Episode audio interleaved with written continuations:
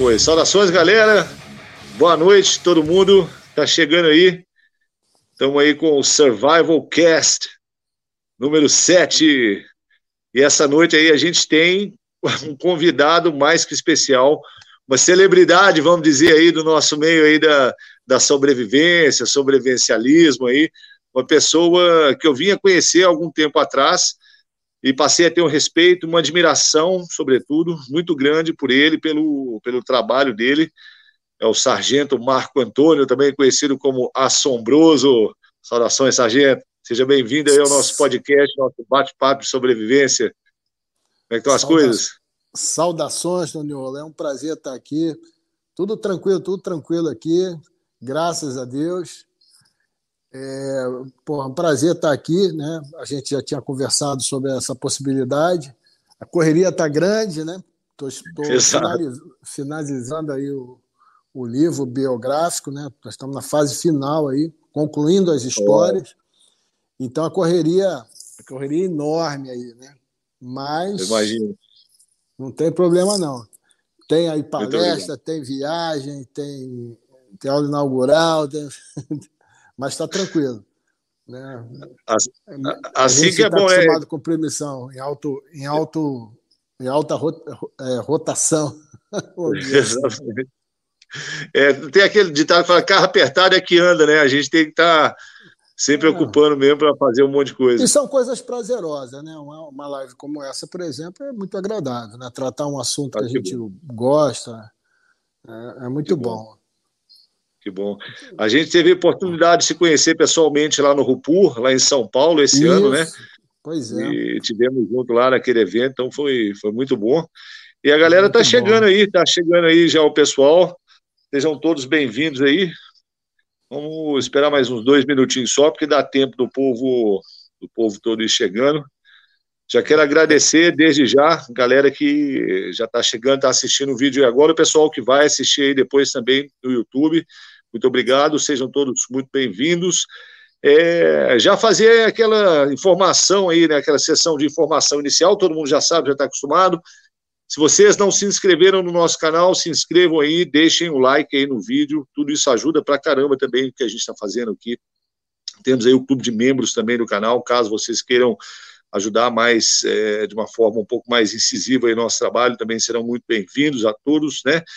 E é isso aí, galera. A gente tá, a gente ficou umas duas, na verdade, eu acho que quase um mês meio parado aí com o canal, termos de vídeos e essas coisas, porque, assim como o sargento falou, a nossa vida é uma correria, e eu também estou aqui terminando, o, na verdade, já acabei já um, um livro de sobrevivência, agora o material tá, já, já foi mandado aí para revisão é, ortográfica, tal, esse tipo de coisa, e a gente está no processo já de pensar nas fotos, e é uma coisa atrás da outra, é quando a gente vê, o tempo já passou e a gente precisava que o dia tivesse 48 horas, né, para poder dar conta ah. de tudo. Mas a gente vai, vai seguir em frente. Vamos lá então, gente, vamos começar esse bate-papo aqui. É, primeiramente, como eu já falei anteriormente, o Sargento Marco Antônio é uma lenda viva, né, aí da, das forças especiais, né, do nosso querido Exército Brasileiro. Desde já, Sargento, eu quero te agradecer por todos os anos de serviço aí que o senhor dedicou aí para nossa pátria aí, cumprindo missões aí que muitas vezes colocava em vida a, sua, é, colocava em risco a sua vida e a do, dos militares que estavam com o senhor. Então agradeço de coração aí e louvo a Deus pela vida do senhor aí, por todo o trabalho que o senhor e a sua equipe aí dedicaram para o nosso país e para todos nós. Como brasileiro, muito obrigado pelos serviços prestados à sua pátria. Obrigado, eu que agradeço aí é o reconhecimento, né? Reconhecimento. Pa passou rápido, viu, Toninho? Quando a gente faz aquilo que gosta, passa rápido. Mas a carga realmente ela foi, ela foi pesada, né? 30 anos, eu tem dois, tem dois seres terrestres que passaram 30 anos nas forças especiais, eu sou um deles. Olha só. Mas, mas foi uma satisfação, aprendi muito, né? E dentro dessa área da, da sobrevivência, né? das operações em biomas adversos, a gente aprende muito. É, você falou do PU aí, né, da, do nosso encontro lá, deixar um registro aqui fantástico. Quem não conhece, quem não foi, quem não, não, não entende, pô, vá, procure se informar. É uma atividade fantástica. Eu vi lá é, pessoas do mais alto padrão, famílias, crianças, um ambiente muito saudável, muito legal, é, com atividades assim diversas, ligadas à natureza, né? Que é tudo que a gente gosta. Né? Não adianta, o ser humano ele tem essas raízes, né? ele tem essa conexão, que às vezes é, é, é, é preciso estartar. Né? Um, um simples contato com, com a natureza ali, por mais incipiente que seja, uma árvore, né, um, um, riacho, alguma coisa assim, o contato do ser humano com, com, com, essas, com, esses, com esses itens da natureza já é, desperta nele é, essa, essa, essa, esse apreço, né, esse prazer por estar ali. E ali realmente foi fantástico, conheci muitas pessoas, todo mundo pensando da mesma forma, gostando das mesmas coisas, uma simplicidade. E a, e a, e a beleza está justamente na simplicidade. Eu achei muito legal. Exatamente, exatamente. E é uma coisa que a gente chegou a falar lá, inclusive o senhor estava na palestra lá, sobre como que hoje em dia a ausência de natureza na vida das pessoas tem levado uma série de problemas, tanto físicos quanto psicológicos, isso que eu está falando aí vem de encontro a isso, né? Que a natureza tem essa capacidade também de, de tratar, né? De aliviar essa tudo isso dessa carga de estresse, de, de problemas que as pessoas em geral carregam no dia a dia atualmente, né? Sem então dúvida. esse contato com o mato é fundamental. Esse um contato, as... é esse contato é dentro da normalidade, né? Você sabe que tem uhum. pessoas que sempre exageram, né? É, viajam na maionese em relação à natureza, Sim. mas esse contato genuíno com a natureza, né? É, aproveitando a, a, os prazeres da natureza, né? A, o que ela tem a oferecer, economiza aí, sim, economiza aí um, um psicanalista, uma tarja preta, com certeza. As pessoas certeza. ligadas a essa a natureza, essa vida ao ar livre, essa vida no campo, essa vida mateira, dificilmente, olha só, hein? Eu não conheço uma pessoa que tenha esse perfil que teve problemas psicológicos de uhum. ordem assim é, até grave. Não, não, pelo contrário, são pessoas tranquilas, são pessoas muito sensatas. É uhum. muito bom. Né? Economiza, Sim. né? O cara quer, não, não, quer parar no, no divã aí. É, abrace é, a natureza, mas abrace com, da, da melhor maneira possível. Né? Exatamente. Com a família. Eu, perfeito. Eu, eu, costumo dizer que uma noite na rede economia, economiza pelo menos aí um mês de divã. Exatamente. O pessoal soubesse como é bom uma rede assim, no meio do mato, escutando lá os passarinhos, depois comendo Exatamente. um negócio lá, comendo, tomando um chá, Exatamente. Uma, uma carne. Muito bom. E, e, isso que o senhor falou agora, agora há pouco, me chamou muita atenção aqui sobre estar na, na natureza é, de maneira apropriada, né, de maneira adequada, e isso implica também de maneira responsável, porque muita gente esquece é, e é isso que eu falou, o pessoal vai para a natureza e começa a zoar, começa a, a, se comportar de uma maneira como se não houvessem riscos naquele ambiente, de repente a pessoa acaba se vendo numa situação, ela e um grupo, simplesmente por não terem tomado medidas prévias básicas ou ter tido um comportamento, uma mentalidade correta para se comportar naquele local. E esse bate-papo nosso aqui essa noite vai ser muito em torno disso, né, do comportamento, de, de mindsets, né, de mentalidades para se estar no mato, porque eu já vi gente fazendo cada coisa, principalmente na minha juventude, onde as informações eram praticamente inexistentes, né, e a gente ia para o mato se expondo a riscos assim enormes. eu cansei de me expor também a riscos desnecessários e ver as pessoas fazendo coisas assim absurdas, que hoje eu fico pensando, né? acho que foi Deus que guardou, porque. Deus é, protege. Deus protege, mas em alguns casos a coisa não, não vai tão bem, né? Mas o, o ponto todo é esse, que as pessoas se deslocam para uma área de, vamos chamar de ambiente natural hostil, né, o mato, sem terem qualquer noção de medidas que elas deveriam tomar antes de ir para lá, coisas que poderiam fazer toda a diferença caso desse um problema, né? E, Sim. enfim, para as pessoas como o senhor, eu e outros que estão nos assistindo aí, que já tem um interesse, uma experiência, fica muito claro, fica muito fácil a gente discernir isso e encaixar as coisas no lugar certo. Mas para quem não é do meio, quem nunca pisou no mato ou não nunca teve interesse nessa área, realmente ah, existe muita coisa acontecendo e acaba é, criando às vezes noções distorcidas para quem está lá fora.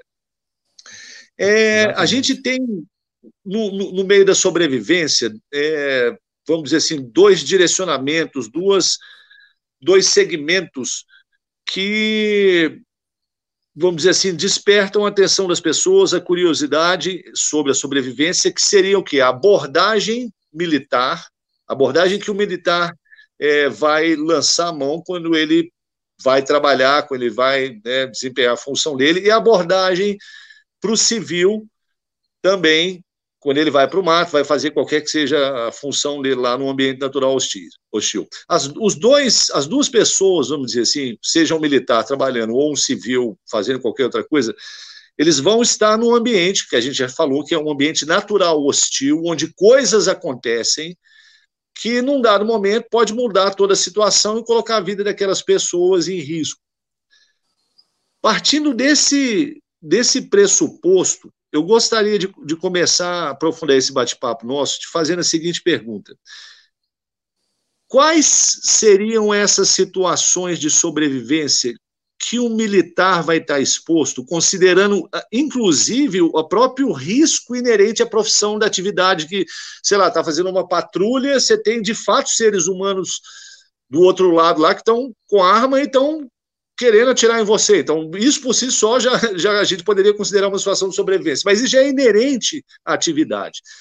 Fora isso, fora esse risco, quais seriam as, as, as circunstâncias que um militar poderia é, se ver numa situação de sobrevivência, considerando a atuação profissional dele, que ele está trabalhando ali naquele ambiente? É, quando você começou a falar aí dessa essa atitude das pessoas irem né, de forma, às vezes, até é, muito aventureira no pior sentido da palavra, é, uhum. tem algo que serve para todo mundo, né? pra, tanto para quem está fardado e com o fuzil na mão, como para o, o, paisano que está ali com a sua mochila seu machado. É, uhum. a gente tem que entender, todos têm que entender que a natureza ela é maior que a gente. Né? Então tem que a natureza ela tem que ser respeitada. Né? Aquilo que você acha que está muito tranquilo, se você não observar certas coisas, é uma picada de, uma, de um ofídio, né? é, uma, é, é, é um salto no rio que você não verificou se tem val, vai quebrar as pernas, ou pior, vai quebrar a medula. Então você tem que respeitar a natureza, não é ter medo da natureza, mas entender que a natureza é maior que a gente, a gente faz parte da natureza, mas o todo da natureza é maior que a gente. E ter sempre a, a, a convicção de que na enrascada que eu, que eu me meter, eu não tenho que contar com alguém vai me tirar dali, entendeu? Eu tenho que contar comigo mesmo. Então, essa, isso aí vale para todo mundo. O, o, eu me sinto muito à vontade de falar desse assunto, porque a origem das forças especiais do Brasil, das operações especiais, ela surge é, depois de uma demanda por atividade de sobrevivência. Na né? década de 1950, não tínhamos sequer paraçar, não tínhamos tropas, não tínhamos homens, expertise, muito menos para operar em situação, por exemplo, de queda de avião na, na selva, Então caiu um avião e houve, né, de fato, é, um caso muito emblemático, se eu não me engano, em 1953, uma aeronave caiu na Amazônia e era tudo improvisado. O pessoal ia mais na raça, né, fazia lá tanto a busca como o salvamento e como também é, a obtenção de dados para as investigações né, da, do, dos órgãos competentes. E aí chegou-se à conclusão que precisava de tropa é, de operações especiais para atuar né, nesses ambientes que são hostis, né? principalmente a selva tropical é muito hostil. Né? Quem já esteve lá sabe muito bem. Então, a partir daí, as Forças Armadas né, instituiu uma comissão para estudar, né, para fazer um plano de criação de um curso. Né? E foi a partir daí que aí a, a, a história é muito longa, mas encurtando. Militares brasileiros foram para os Estados Unidos é, tomar pé né, das técnicas, das táticas, técnicas e procedimentos das forças especiais norte-americanas, trouxeram essa doutrina para cá e a partir daí é, começamos a, a criar as operações especiais aqui. Dentro das operações especiais existe essa faceta, né, da, que é a sobrevivência em todos os biomas, em todos os ambientes. Né? O, principalmente o comandos, o comandos, a gente costuma dizer o comandos, eu sou comandos, né? Eu fui formado em 1984 comandos, sou comando do Exército Brasileiro. O comandos ele é o soldado que busca a perfeição da guerra. Né? Ele busca as TTPs é, mais sofisticadas e maior número de maior quantidade de informação para ele operar né, com o mínimo de apoio e direção. Porque uhum. a síntese é eu ser, o comando ele tem que ter autonomia. Essa é a grande diferença. Ele consegue operar no ambiente sem suprimento, sem orientação, sem comunicação.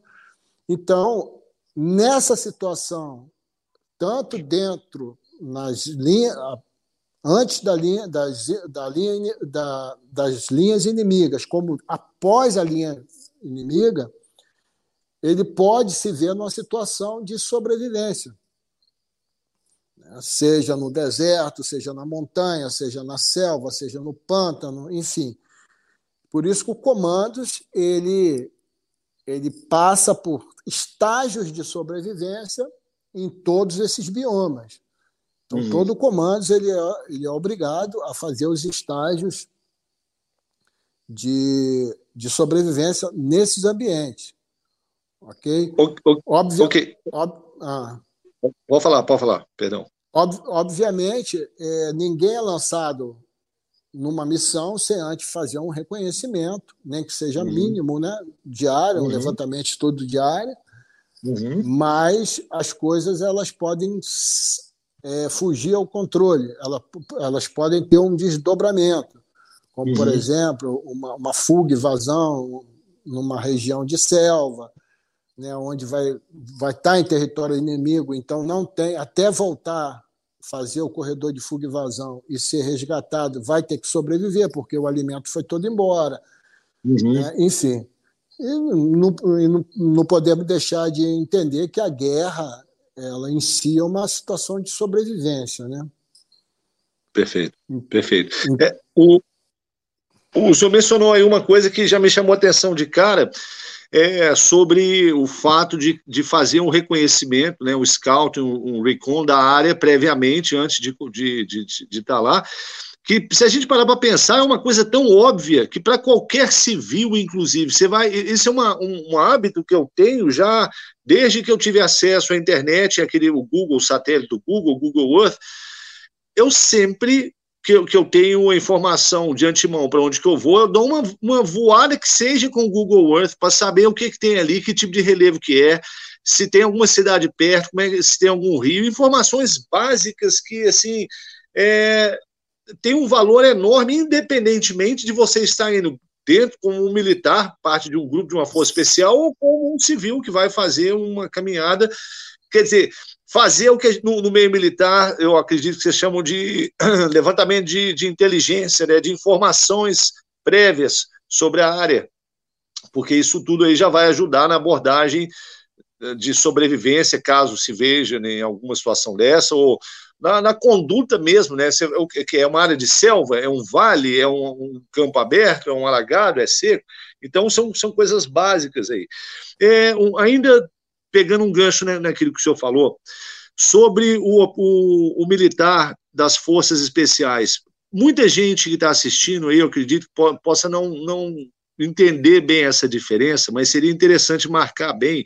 O senhor falou sobre isso, mas seria interessante é, chamar a atenção que no caso do, do, de um força especial, por exemplo, ele não vai contar com aquela cadeia de, de apoio logístico, vamos supor que é a infantaria, muitas vezes, que é a comunicação, que é a engenharia e com outras, outros ramos das Forças Armadas, da, do, do Exército Brasileiro teria. Ele vai ter que ficar autossuficiente por um período de tempo que muitas vezes pode extrapolar o, o, o planejamento inicial. Por isso, o conhecimento de sobrevivência para esse militar é ainda mais importante. E esse e, e o senhor respondeu é, já de alguma forma a pergunta que eu fiz, porque eu queria exatamente trazer luz sobre esse aspecto. No civil, eu não, eu não vou me ver é, equipado no meio da perto da fronteira do Brasil com a Venezuela ou com a Colômbia, com um FAL e com risco de, de, de levar tiro de algum garimpeiro maluco. É, não existe cenário plausível na minha vida para eu me ver nessa situação. Mas eu posso me encontrar no meio do mato em que as coisas deram uma zebra e que não vai ter ninguém ali com uma arma me perseguindo, que eu, sabe? Então são, são cenários diferentes que envolvem variações diferentes, mas os dois ocorrem em ambiente natural hostil, como o senhor falou, que é bonito, mas existem os perigos ali, né? Os perigos é, de cada local. Então, é, sou aquilo, o operador. Pode falar. Que eu, é aquilo que eu falei. É, a síntese do, dos comandos, do, dos forças especiais, é a autonomia né, o mínimo de apoio e direção. Vai tudo na uhum. mochila, mesmo porque eu vou estar operando de maneira, muitas vezes de forma clandestina, né, infiltrado, e eu uhum. não posso ter contato de, para o ressuprimento ao, ao contato. Então, vou estar uhum. ali né, de, de forma furtiva né, dentro do, do teatro de operações. Então, está tudo na minha mochila, da munição, a uhum. ração, o medicamento, por isso que a gente opera uh, o UNDOFESP, né, o Destacamento Operacional de Forças Especiais, ele tem ali ele tem um arma, o especialista em armamento, especialista em explosivo, o, uhum. um paramédico, um especialista em saúde, né, e, e o especialista em comunicação, armamento, enfim, operações e o comandante. Então ele tem autonomia, autonomia. Uhum. Então, para ele ter autonomia, ele tem, inclusive, em situações adversas, né? numa situação de crise. Ó, perdemos, uhum. como já aconteceu, depois eu posso até falar né, de uma situação real né, de sobrevivência de um DOFESP na selva amazônica. Então, a síntese é essa. Agora, lembrar o seguinte: você falou né, do levantamento de estudo diário, do reconhecimento, eu falei também sobre isso toda a missão ela é precedida de um processo decisório. Dentro desse processo decisório, para a preparação dessa missão, há um reconhecimento. Né? Então, no mínimo, você sabe que você está indo numa região de selva, você sabe que está indo numa região de pântano, uma região árida, desértica. Uhum. Isso aí, no mínimo, você tem esse conhecimento. Então, lembrar também para o civil, né? principalmente os aventureiros, né? porque o militar dificilmente ele vai enveredar numa dessa. Lembrar é, que evitar entrar numa situação de sobrevivência é sempre melhor. Perfeito. Isso tem que estar na mente. Ah, é, é, existe todas as técnicas né, de sobrevivência, existe fazer fogo, obtenção de alimento, de água e tudo. Mas é o que eu costumo falar para o pessoal. Eu prefiro, é melhor, é mais saudável para o ser humano ele comer um bife dentro da casa dele do que comer tapuru debaixo de um rabo de jacu. É sempre mais saudável. Mesmo porque uhum. a gente não sabe quanto tempo ele vai perdurar comendo tapuru ali, né? comendo castanha do Pará. Exatamente. Antes, antes da onça comer ele, né? Já aconteceu. E, aí, é, e aí a gente já, já entra, já esbarra numa diferença até conceitual, porque sobreviver é diferente de viver.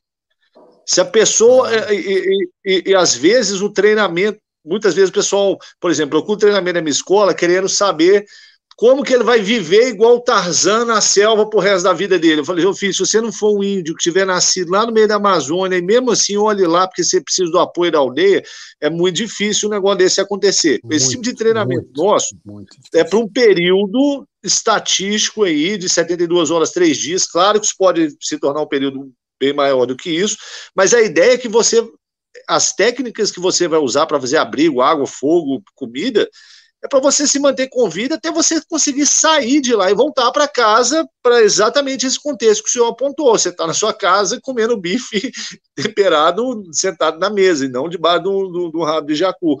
E isso é uma coisa que, que me chamou a atenção durante a sua fala também, que eu queria perguntar. Caso um militar se veja numa situação de sobrevivência, no caso um força especial, isso quer dizer que a missão já foi para as cucuias?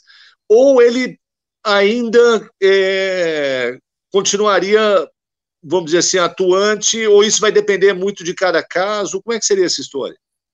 Não necessariamente, ele pode ter cumprido a missão e aí ele empreende né, um retraimento, e dentro uhum. desse retraimento é, ele já contava, inclusive, com, com a possibilidade, porque não dá para levar tudo na mochila. Ele vai fazer uma, cumprir uma missão de longa duração né, e sabe que no retorno dessa missão, depois de cumprir a missão, ele pode é, ter que sobreviver, passar a noite na selva, obter água, né, porque a ração dele já foi embora.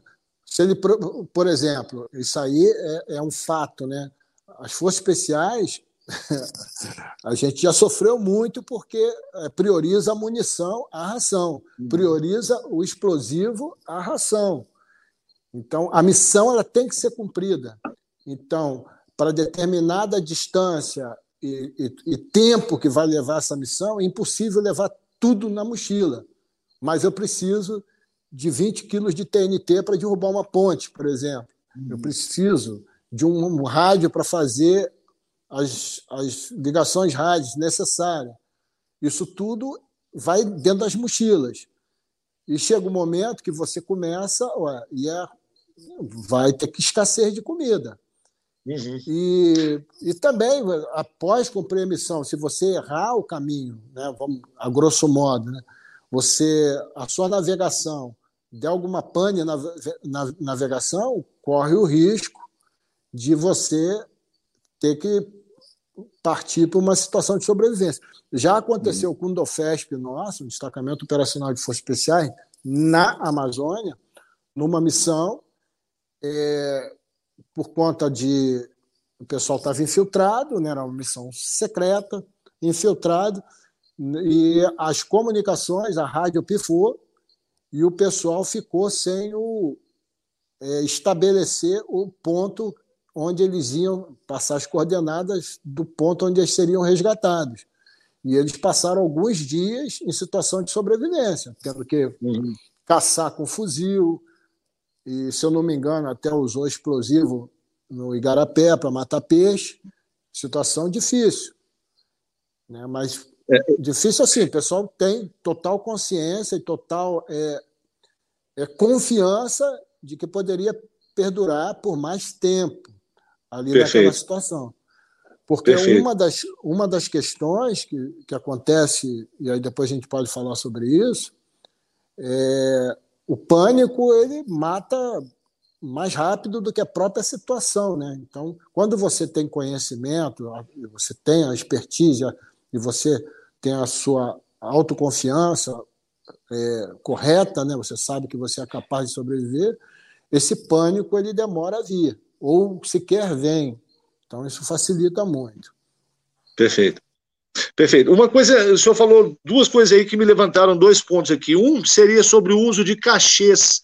É, eu já ouvi falar que, em certos casos, dependendo da natureza da missão, às vezes meses antes, vai um grupo de FE e deixa na selva um cachê com munição ou algo especial que possa ser necessário para aquela missão, e daí a um tempo, um outro grupo, seguindo as mesmas coordenadas, tem acesso ali àquele material que foi estocado ali para aquele contexto. É comum o, o uso de cachês para ressuprir pra, pelas FEs ou isso é, é, muito raro acontecer? Não, isso, isso ocorria mais com a guerrilha, né? A guerrilha, guerrilha né, na época da, da década de, de 1970, lá, né, na guerrilha da Araguaia, uhum. eles tinham a técnica, né? Eles fizeram, né? Eles fizeram o curso, esse pessoal ele fez curso lá em Pequim, né? Fizeram um curso em Cuba e eles aprenderam a como é, conservar, inclusive, alimento, né? Para colocar nesses cachês, alimento, medica medicamento. Então, muito Era guerrilha que força regular. É, as forças especiais, é... eu, eu nunca. Perdão. Eu, eu, eu nunca, esse tempo todo que eu operei lá, a gente nunca se utilizou de cachê, não. Okay. Isso aí é mais e... uma técnica, uma técnica da, do, de guerrilheiro. Mais antiga. É, olha que interessante, porque para mim isso era uma técnica utilizada pelos militares do Exército Brasileiro. Eu nem sabia que era a guerrilha que tinha utilizado, ou que lançava a mão dessa, dessa técnica ah, de cachê. direto. E aí, inclusive, se descobria que tinha moças né, na, na região, guerrilheiras, ou terrorista, eu prefiro chamar de terrorista rural, né? Uhum. Mas descobria-se por causa da, do tipo de medicamento, né, para ela não menstruar, antidepressivo, encontrava-se muito antidepressivo.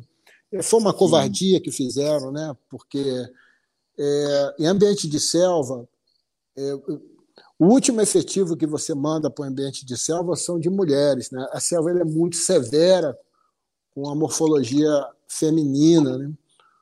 A mulher ela sofre muito na selva né, principalmente aparelho genital, né, a questão do cabelo e a, e a, fragilidade natural da mulher, né, sofre muito na selva. Se o homem sofre, a mulher sofre mais, né?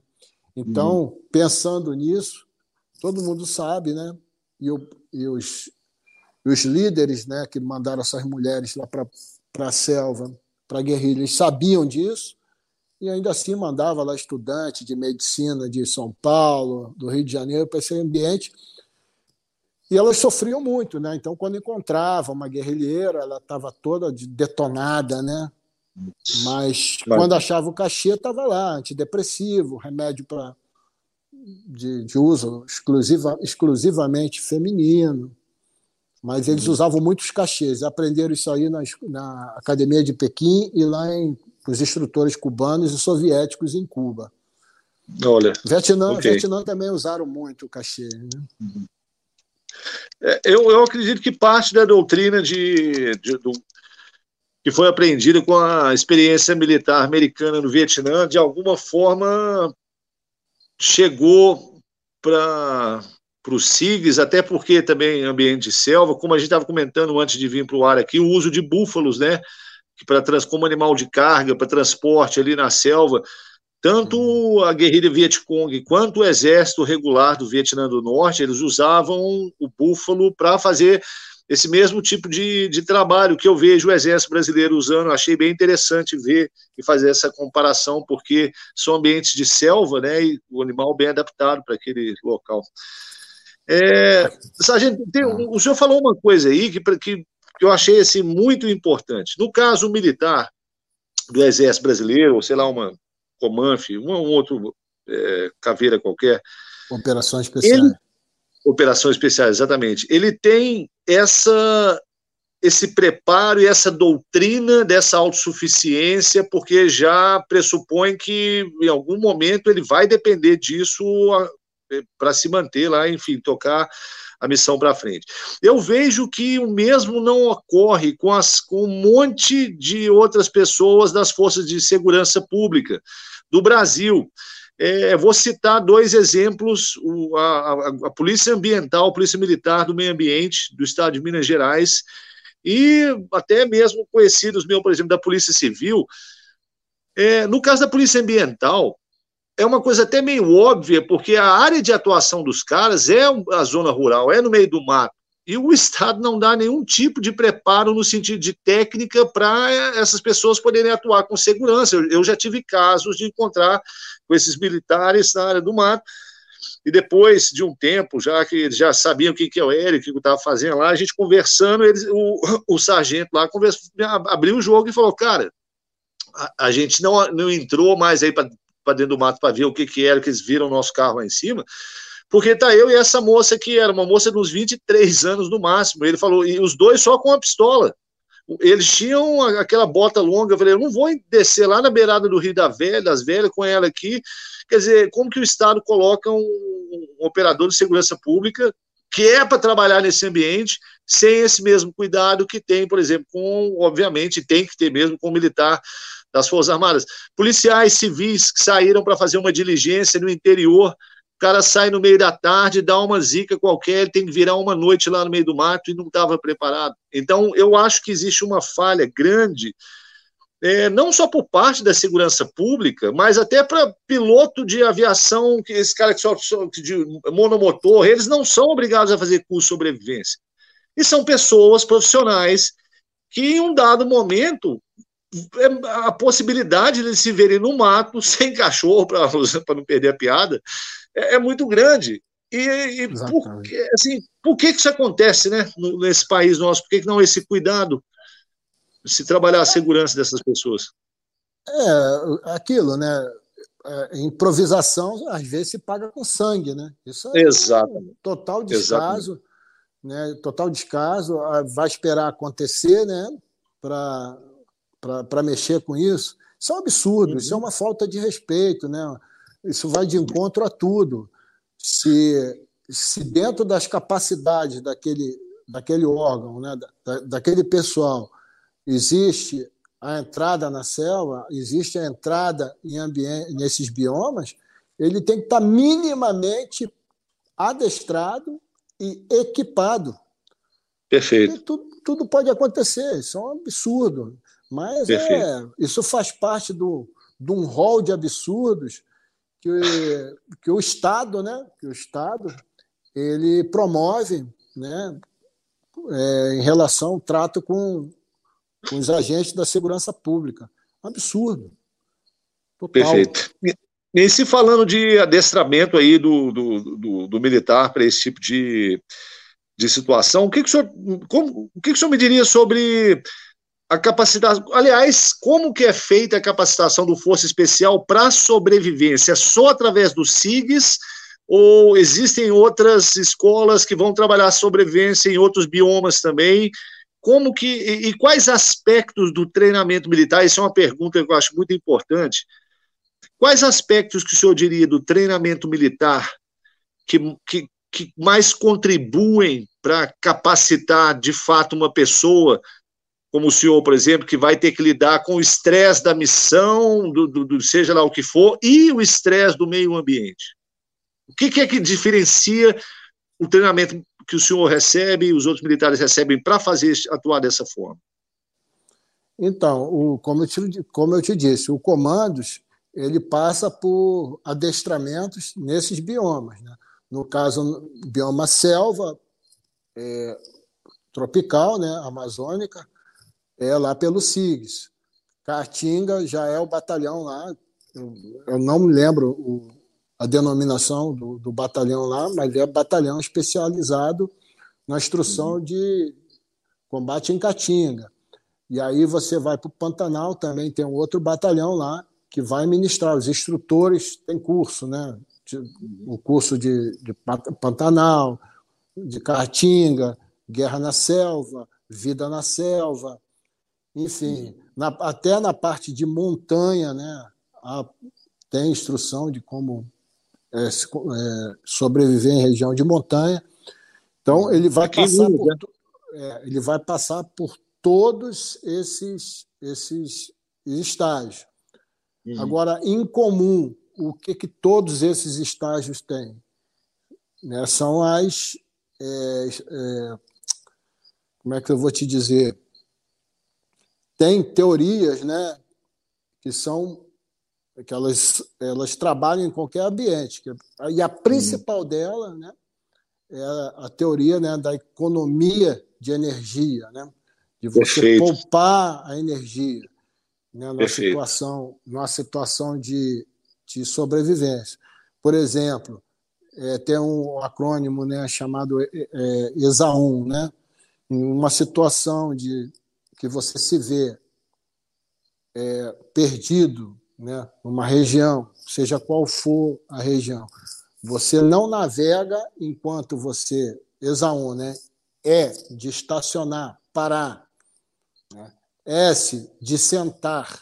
Né? Então você não necessariamente vai sentar, mas você vai é, parar ali, vai se alimentar, há de alimentar, vai hidratar, e aí você, ó, Gesão, né, você vai se orientar, e é só quando você tiver certeza para onde você vai, que você, o N de navegar. Isso aí uhum. é, é, é, básico né, em, em toda sobrevivência.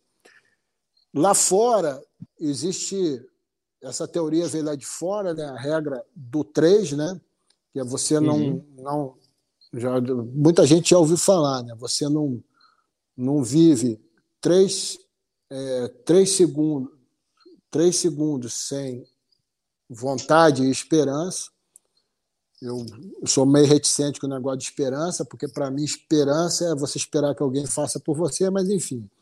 Três é. minutos sem oxigênio, três horas sob condições é, extremas de temperatura,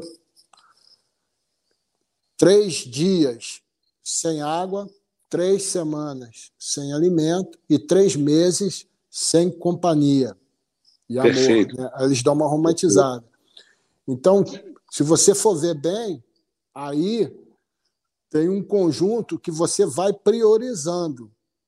Uhum. Você, dependendo da, da, da, tua situação ali, né, você vai priorizar. Né, o que, que você vai fazer primeiro. Então, pô, você está numa situação é, de frio extremo. Você sabe que você não vai suportar três horas sem cavar ali na neve e fazer um casulo ali para você se abrigar. Uhum. Então, a primeira coisa que você vai. Você está respirando, então, então você já está sobrevivendo, você tem ar, né? Então, três Perfeito. minutos sem oxigênio já. Né? E Perfeito. aí você, depois, você vai atrás do alimento. Então, tem essas regras que elas valem para tudo. Se você utilizar essas regras, é, num contexto geral, se balizar por essas regras, certamente você tem tudo para sair dali em melhores condições. Perfeito. Perfeito. É, o senhor tinha mencionado aí anteriormente um aspecto, fiz uma anotação mental aqui, só. Hum, sobre o treinamento militar. Isso, na verdade, é uma coisa, é uma pergunta que, como instrutor de sobrevivência, eu sempre tive vontade de conversar sobre esse, sobre esse assunto com um militar. A gente vê muito, nós, os civis, vemos muito durante documentários ou reportagens aí que mostram os SIGs lá. Ali não tem só força especial, ali tem militar, né, de todo, todo tipo ali, de toda até estrangeiro. Mas tem um, um ponto, sargento, que sempre me chamou a atenção, é, é o, o nível de desgaste físico, a demanda física daqueles alunos ali é enorme, inclusive para os instrutores também, tanto que a gente vê que há uma, uma troca ali constante de instrutores ali durante um tempo, e o aluno ele está sujeito àquela pressão física que, e psicológica que faz parte do, do, do formato desse treinamento, dessa abordagem militar. Minha pergunta é o seguinte: Numa instrução de sobrevivência, por exemplo, que o cara está lá três dias sem comer e sem dormir direito, ele está recebendo aquelas informações.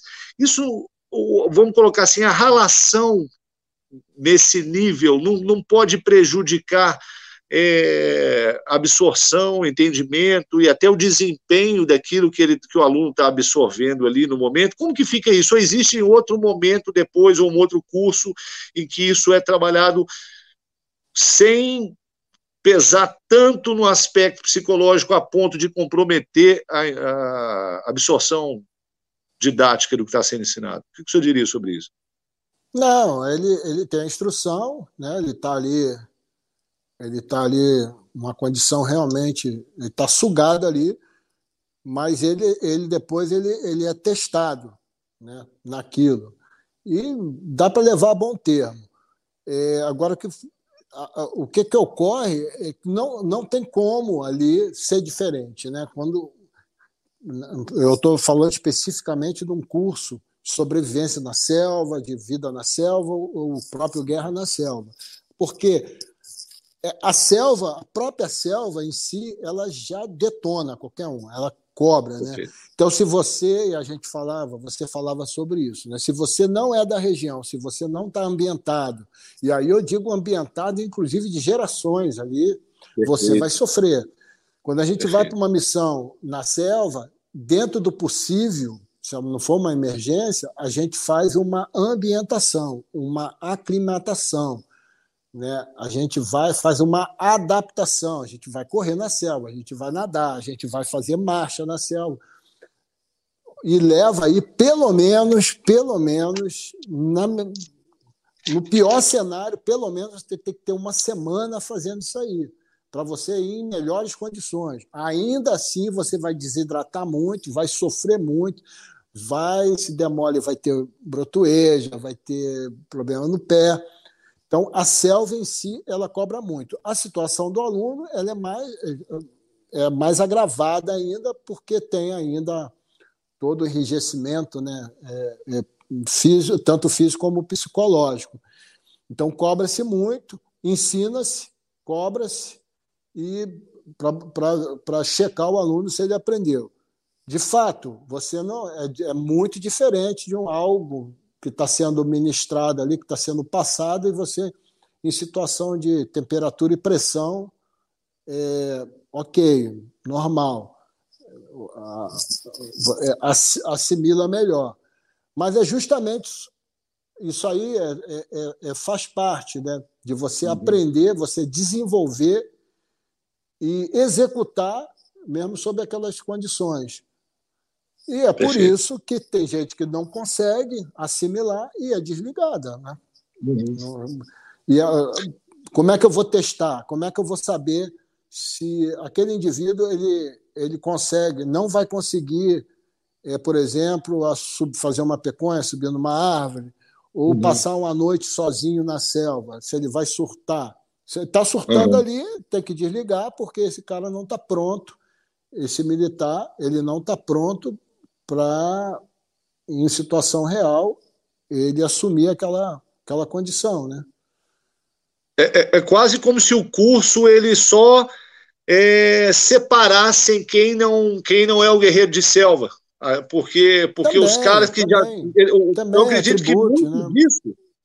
É, eu acredito que muito dessa, Exatamente, é, tem a ver com a atitude da pessoa, com a, com a uhum. pré-determinação dela, com a força interior, vamos dizer assim, que, que ela vai se. Tem que é... ter muita resiliência, né?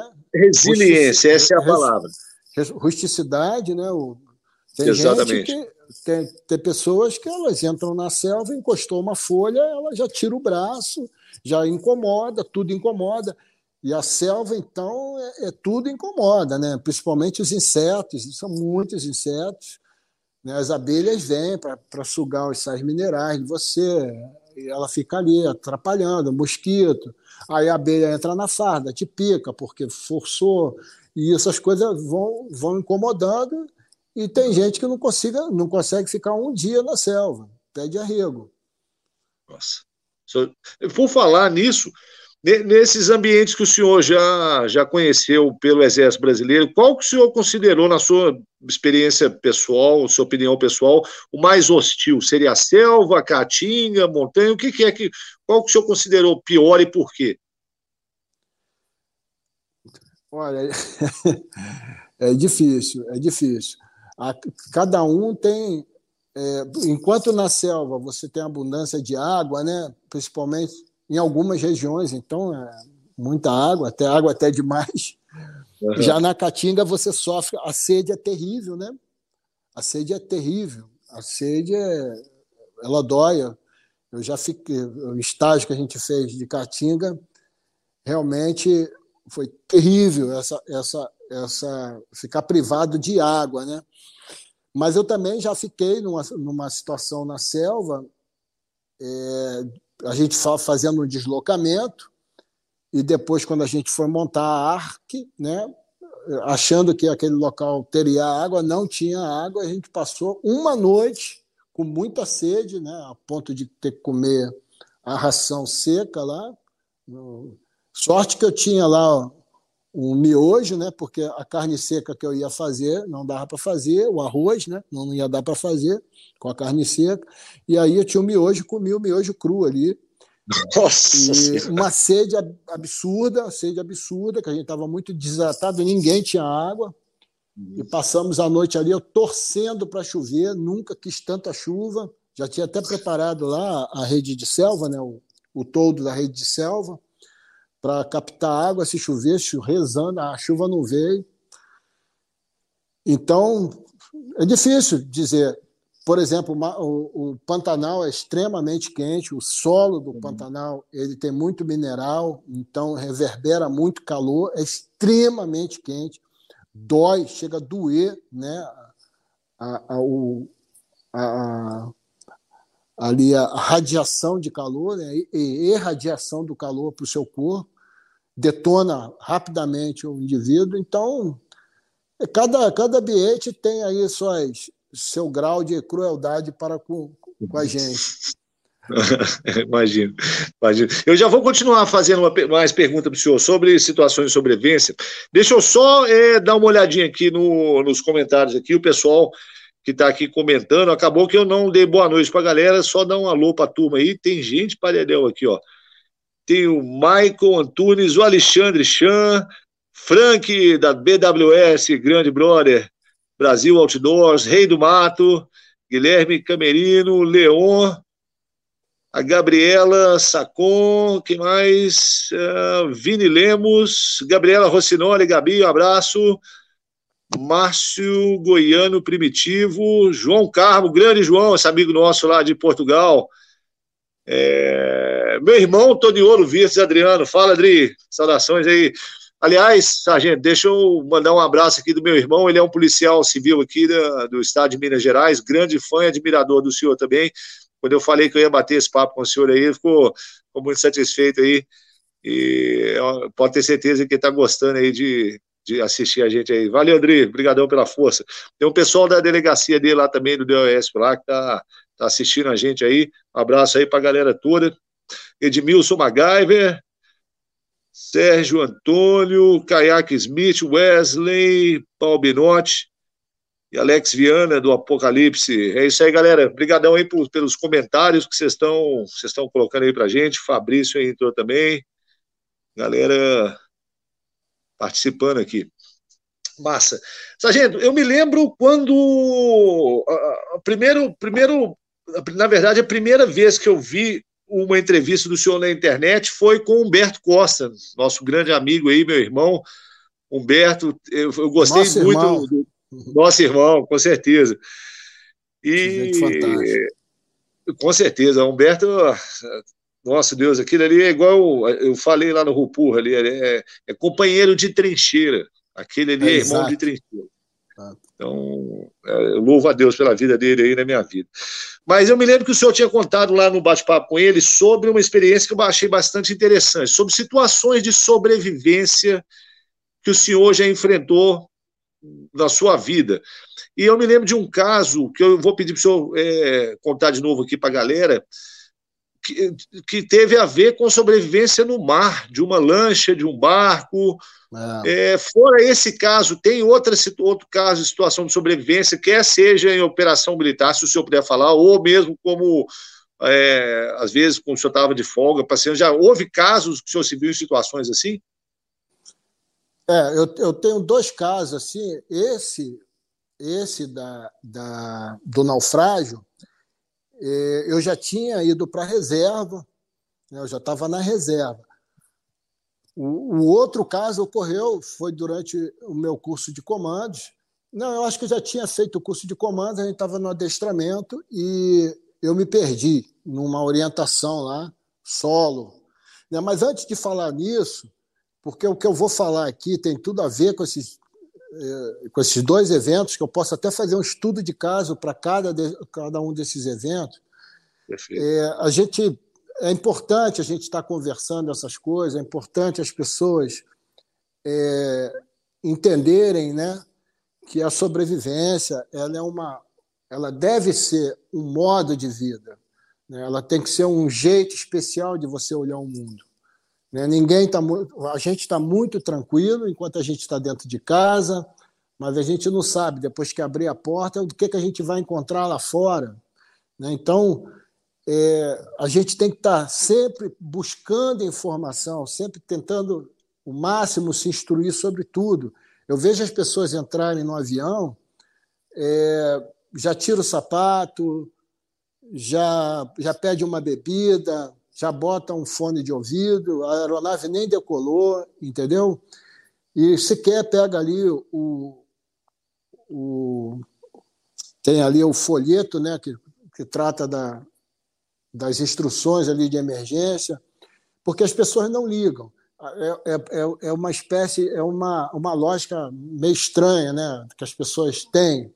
Isso aí é natural do ser humano, mas a gente tem que combater isso aí de se eu não penso em algo ruim, essa coisa não vai acontecer. Então eu não ah. penso ah. e ela não acontece. Só uhum. que o mundo é cruel. Uma hora ou outra vai acontecer. Então eu tenho que estar preparado. Né? Eu tenho que é, é, me instruir. Eu tenho que tomar conhecimento de algumas técnicas, de alguns conceitos, para eu não me atrapalhar na hora que eu correr mesmo porque, quando, principalmente quando eu tenho responsabilidade sobre outras pessoas. Né? Quando eu sou um pai, quando, eu sou uma mãe, então é aquela mãe que vê, bota a filha, né, como já ocorreu, num brinquedo, num parque de diversão, ela verifica ali, ela vê que a trava de segurança não tá, não existe uma trava de segurança e ainda assim ela por vergonha ou acanhada ela não avisa, ó, oh, eu vou tirar minha filha, que aqui ó, está faltando a segurança. Depois ela vê a filha despencar de 15 metros e fatalmente. Então, é, então existe é, três categorias de pessoas. Né? Em qualquer evento existe, vão existir três categorias. Em qualquer não. Em todos os eventos catastróficos ou de sobrevivência, existem três categorias de pessoas. Né?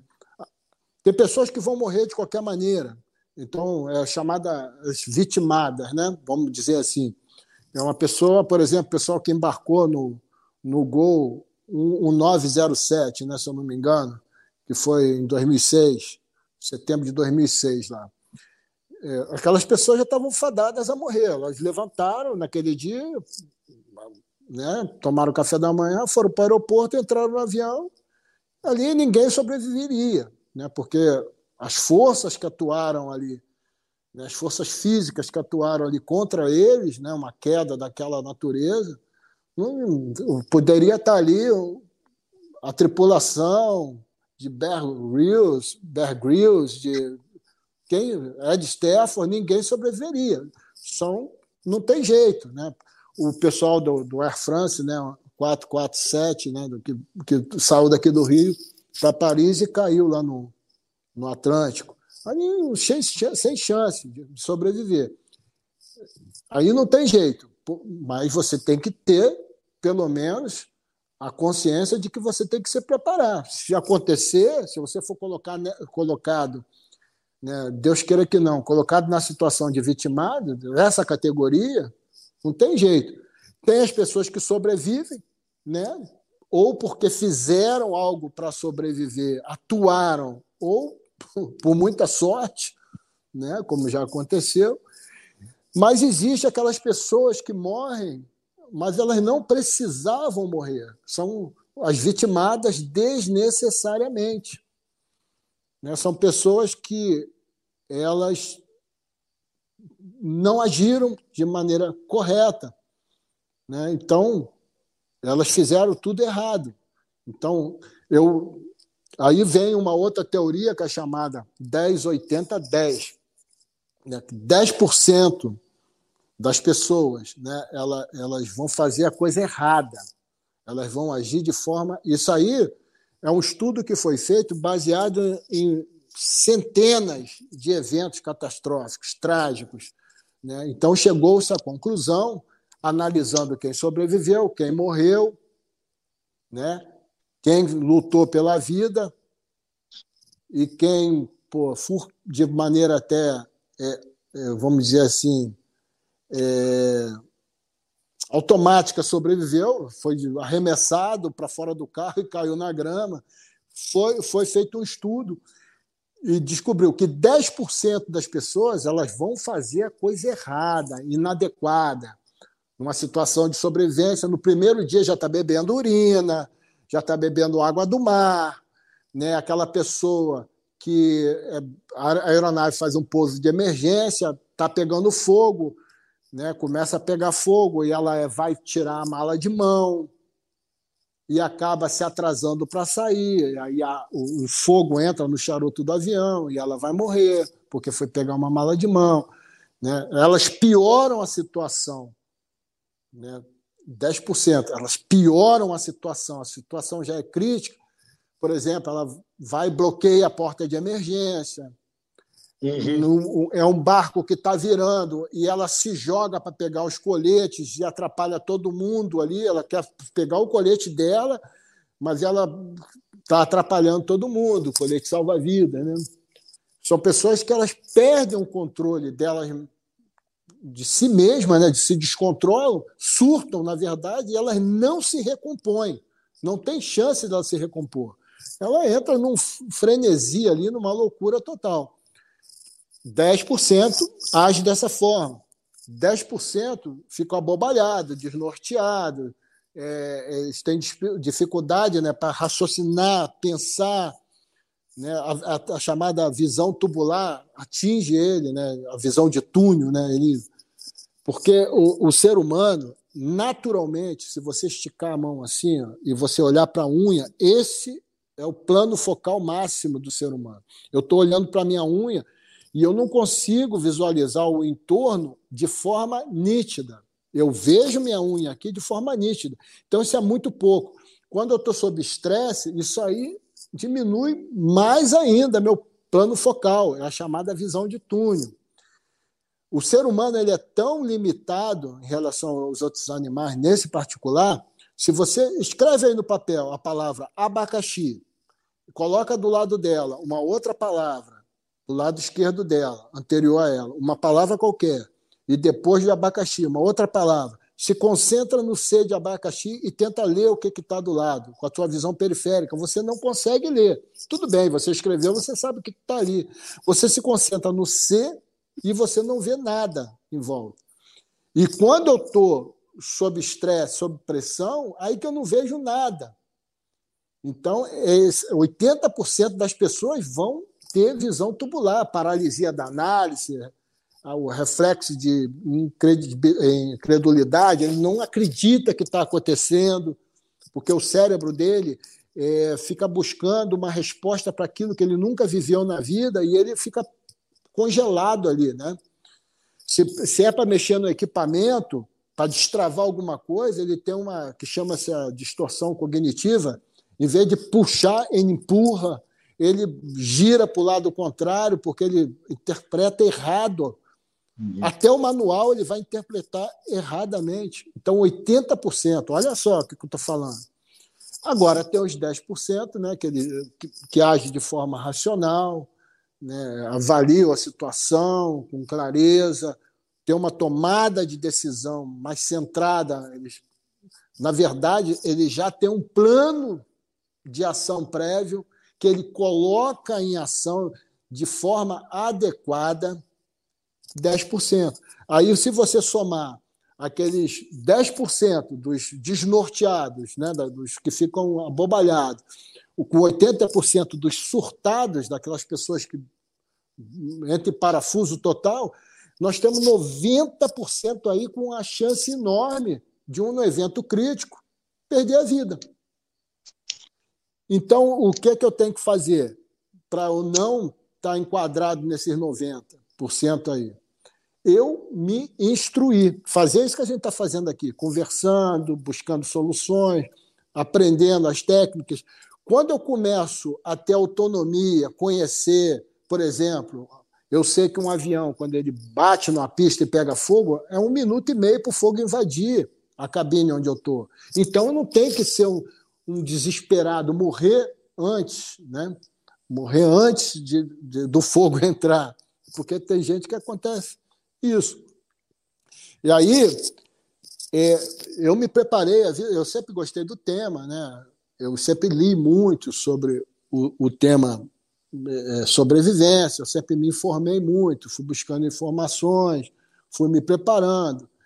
Então, no caso do, do, do naufrágio lá, que aconteceu em 8 de março, 8 de março de 2018, foi Dia Internacional da Mulher. Olha só, fui pescar no Dia Internacional da Mulher. Acabei num, a bordo de um navio de Singapura com tripulação filipina a 20 milhas da costa do Rio de Janeiro aqui. A gente saiu nesse dia para pescar, de pesca submarina, né? Saiu eu, o, dois camaradas. Um que está sempre mergulhando comigo, já conheço bem, um cara bem capacitado. O outro eu não conhecia, mas enfim, mas já era mergulhador.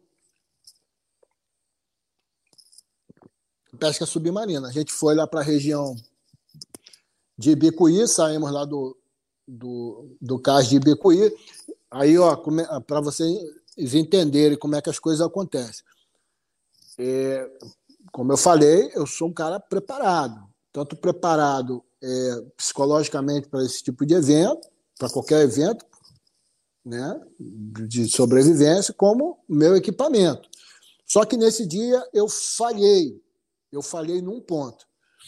Qual foi o ponto?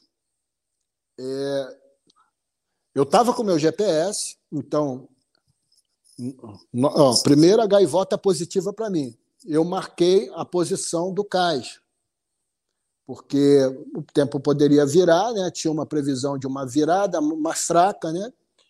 Então eu marquei, como eu sempre faço, o cais onde eu estou saindo. Eu botei no GPS as coordenadas geográficas daquele ponto. GPS. Só que até então eu não tinha o meu checklist, ele tinha falhado no quesito bússola. Eu sempre carrego uma bússola comigo, bússola, bússola analógica. Né? E naquele dia eu ainda não sabia, mas dentro da minha, minha célula de sobrevivência, que é a minha mochila, não estava ali a bússola. E a gente saiu para pescar, atravessou, passou pela Ilha Grande, foi pescar um pesqueiro lá, nosso lá. Mas só que a gente pegou já um mau tempo, né, um mar grande na, na travessia, e a gente decidiu que voltaria mais cedo, antes que a tempestade viesse com força. Naquela região, normalmente, a partir das 5 horas, já vem com força. Né? E a gente, não, quando for por volta das 4 horas, a gente começa a retornar. Ok, e o motor já estava dando uma pane de alimentação. Caramba, tinha tudo para dar errado. Pescamos lá, tal, foi até uma pescaria boa que eu fiz. Particularmente, eu falo eu fiz porque eu estava muito feliz que eu tinha matado um, três polvos enormes, um badejo grande também. Estava muito feliz. E aí, realmente, a gente é, abortou, né, é, interrompeu ali a, a pescaria mais cedo e veio retornando. Quando a gente começou a retornar, a tempestade chegou, mas chegou com muita força, né? muito vento, muita chuva. A visibilidade era assim, de, a gente não via além de 20 metros da, da proa, e o motor começou a falhar. Hum. Começou a falhar e o colega que estava operando o motor, motor de popa, a embarcação pequena, um, um bote de 5 metros de alumínio, com um motor de 15 HPs. Então, um conjunto bem fraquinho para encarar uma, uma condição dessa. E a gente começou, ele começou ali, é, ele atuava ali na mangueira né, de alimentação do motor, e nesse momento, o que, que ocorreu? Provavelmente a gente saiu da rota, saiu do rumo né, que a gente tinha traçado, enquanto tinha visibilidade, e aí eu fui pegar o GPS para lançar ali o waypoint, né, para a gente voltar, o waypoint, para a gente retornar para o local que a gente tinha partido. Pô, o GPS tinha apagado completamente. Ele, ele tinha, deu uma pane total, apagou e não ligava. De, aí depois ele ligou com a tela toda preta, e aí eu entendi que tinha entrado água. Aí fui verificar o, a case dele, ela tinha um, realmente um, uma entrada de água, perdemos GPS. Eu não, vou na, na, minha célula de sobrevivência, a minha, a minha bolsa, é uma bolsa estanque de mergulho, estanque, que eu carrego o meu material todo ali. E aí eu fui procurar a bússola, cadê? Ela não estava no local dela. Aí eu, caramba, porque ali era tranquilo, né? Botava, botava azimuth de terra, né? Uhum. botava ali na direção da terra e a gente ia chegar de qualquer maneira. E nada. Aí, pô, e as ondas muito grandes, tal, a gente sem visibilidade e pouco combustível. Aí vimos uma luz amarelada, né, bem característica de Porto, né, do Porto de Itaguaí, achamos que era o Porto de Itaguaí e fomos naquela direção. De vez em quando apagava por conta do volume de chuva, mas fomos naquela direção. Mas não era o Porto de Itaguaí, era um navio que estava ao largo da Baía da Ilha Grande ele estava ali fundeado, aguardando autorização para entrar no, no, porto de Itaguaí. E aí não tinha jeito, era, não tinha como sair dali para ir para outro lugar, porque o combustível já estava na final. Outro erro. Né? E aí a gente pediu o socorro, mas eles não atenderam a gente, só lançaram, lançaram um cabo para por Boreste, né, para a gente ancorar nosso, nossa embarcação e ficamos ali sacudindo no, no, no, costado do navio, dando porrada no costado do navio, até que veio uma onda muito grande, lambeu tudo. Mas nisso eu já tinha, eu estava com a minha, eu estava com a minha bolsa, né, essa bolsa estanque, com todo o meu material ali. Eu já tinha juntado, inclusive, as armas de mergulho deles, né, dos outros mergulhadores. E quando ele entrou água, e foi afundando, eu fui boiando, só fui me livrando ali para não ficar preso à embarcação e fui para o mar. Os dois eles conseguiram, é, eles abandonaram todo o material, seguraram no cabo, né? E ficaram pendurados no cabo lá. Depois o pessoal lançou a escada para eles. E aí eu fui sendo levado, a correnteza era forte, né? Eu fui sendo levado ao sabor da correnteza mas o que, que eu tinha ali? Eu tinha a minha bolsa, tá? com a, as minhas nadadeiras. Então, eu, com muita tranquilidade, porque nessa hora você tem que ter muita calma, né? Então, com tranquilidade, eu abri ela, peguei a primeira nadadeira, peguei a primeira nadadeira, calcei a primeira nadadeira. Veja bem, eu estou botando o meu motor de propulsão, eu não posso falhar. Se aquela nadadeira sai da minha mão, eu perco ela ali, vai para o fundo, eu estava ferrado. Aí tem que ter calma, não adianta se apavorar. Eu estou indo embora, um breu total, tempestade de onda enorme, vento. Eu estou botando ali, agarrado na, um braço, agarrando, braço esquerdo, juntando todo o material ali. Botei a primeira nadadeira, Tirei a nadadeira, fechei a bolsa novamente para não escapar material, botei a primeira nadadeira, fui lá, abri novamente, peguei a segunda nadadeira, botei a segunda nadadeira. Então eu estou com o meu motor ali, funcionando. Mas eu já estava muito longe, aí vim voltando devagar contra a correnteza em direção ao navio. ok, até que eles falaram que foi incrível, né? Que eu fui, a, a, minha imagem foi materializando assim pela popa do navio, pelas luzes, né? O navio tem umas luzes que apontam para o mar. E aí eu comecei a aparecer, eles não acreditaram lá, porra, porque eles ficaram gritando, né? Principalmente o outro colega lá, um deles gritava assim lá, Marco, larga o material, vem para cá, tu vai morrer, que não sei o quê. É uma coisa que acontece, as pessoas, lembra dos, dos 10%, 80% de 10%? Ali tinha um cara que ele estava ali nos 80%. Ele estava praticamente surtado. Não vou falar o nome dele aqui, não. Mas estava surtado. Ele estava surtado. E é militar, tá? E é militar. Estava surtado. E ele gritava muito. Aquilo não vai me impressionar. Primeiro, que eu tinha nadadeira. E segundo, aí vamos lá, vamos pra, voltar para aquela regra dos três, lembra? Ninguém fica três minutos, três segundos sem esperança e. e, e é, assim, três minutos sem autismo. Não, três segundos sem esperança. Uhum. Não, sem fé e esperança. Eu tinha estava tranquilo que eu então eu tinha consciência que eu, que eu poderia superar aquilo ali. Ninguém vive três minutos sem oxigênio. Pô, eu estou na superfície, então já estou no lucro, ok? Uhum. Três minutos, eu estou na superfície, estou boiando, estou com roupa de mergulho, tá? Ninguém vive três horas em condições extremas. Eu estou de neoprene, uma água tropical.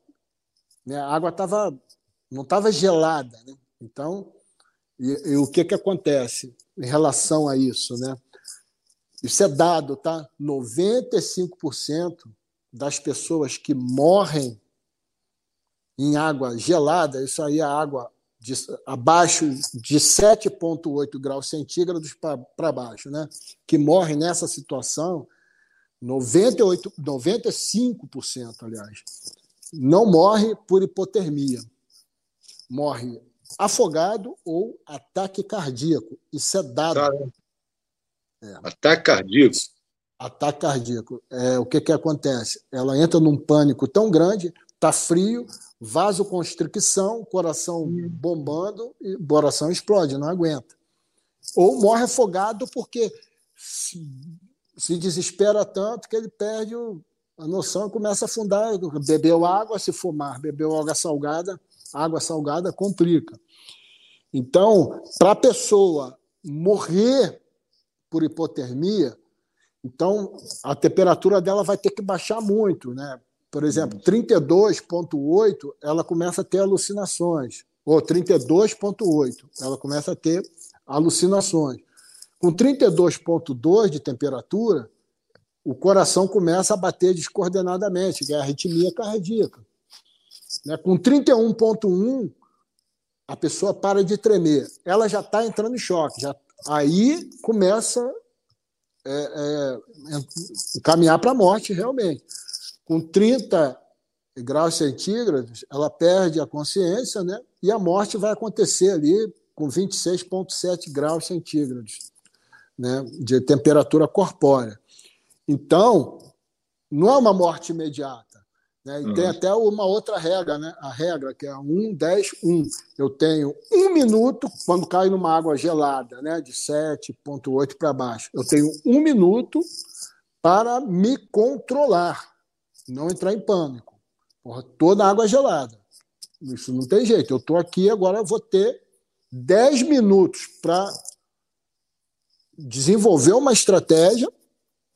O que eu vou para onde? Titanic, eu vou para onde? Eu vou para um pedaço de gelo e vou pelo menos botar os braços em cima desse bloco de gelo, porque se eu apagar lá com meus 26,7 graus, ou não, eu, 30 graus, né, eu perco a consciência, pelo menos alguém vai chegar e vai me encontrar lá agarrado num, num pedaço de gelo. Então, 10 minutos. Um minuto para me controlar, 10 minutos para desenvolver a estratégia que eu vou usar, e uma das estratégias não é tirar a roupa, pelo contrário, é ficar com as roupas todas possíveis. E eu vou apagar ali, né? Eu vou chegar a 26,7 ali e morrer com uma hora. Isso, uma pessoa de 90 quilos, 1,80m, vai levar uma hora para morrer. Então, essas pessoas que morrem antes disso, não é hipotermia, é desespero, ou morre afogada, ou ataque cardíaco, né? Então, ali, eu estava com neoprene, água relativamente morna, eu poderia ficar dias ali boiando. Então, uhum. já matei, já matei ali os, as três horas de condições adversas, eu estava tranquilo. Ninguém vive três dias sem água, certo? Sabe quanto de, de líquido eu tinha na minha, na minha célula de sobrevivência ali? Eu tinha 4 um. litros, quatro litros d'água. Eu ia chutar dois, mas quatro melhor ainda. Quatro, é, duas Big Cokes com água uhum. e eu tinha três Gatorades. Ou seja, eu tinha ali 5,8 litros de água, que daria para eu sobreviver uma semana. Então, estava tranquilo. E o motor funcionando, eu voltando. Né? E uma outra questão, né? quando a gente fala em água, você sabe disso. É, se eu estou numa situação de sobrevivência e eu posso esterilizar a água, eu não vou cair de boca em qualquer água. Perfeito. A pessoa ela tem que entender, ó, três dias eu consigo ficar com sede. Pô, então eu vou fazer um fogo, vou tentar esterilizar essa água. Vou, pô, eu falo isso porque um colega nosso quase morreu porque muita sede na caatinga, a gente achou a água e ele caiu de boca de qualquer maneira. Ah. Quando era para pegar a água com cantil, botar o, o, o, o, o sorim lá, né? O, o, clorim. O, o clorinho, né? Sorim.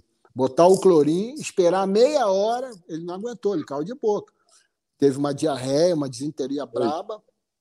Porque, então, se eu posso esterilizar, eu tenho três dias, gente. Pelo amor de Deus, não tem que me desesperar.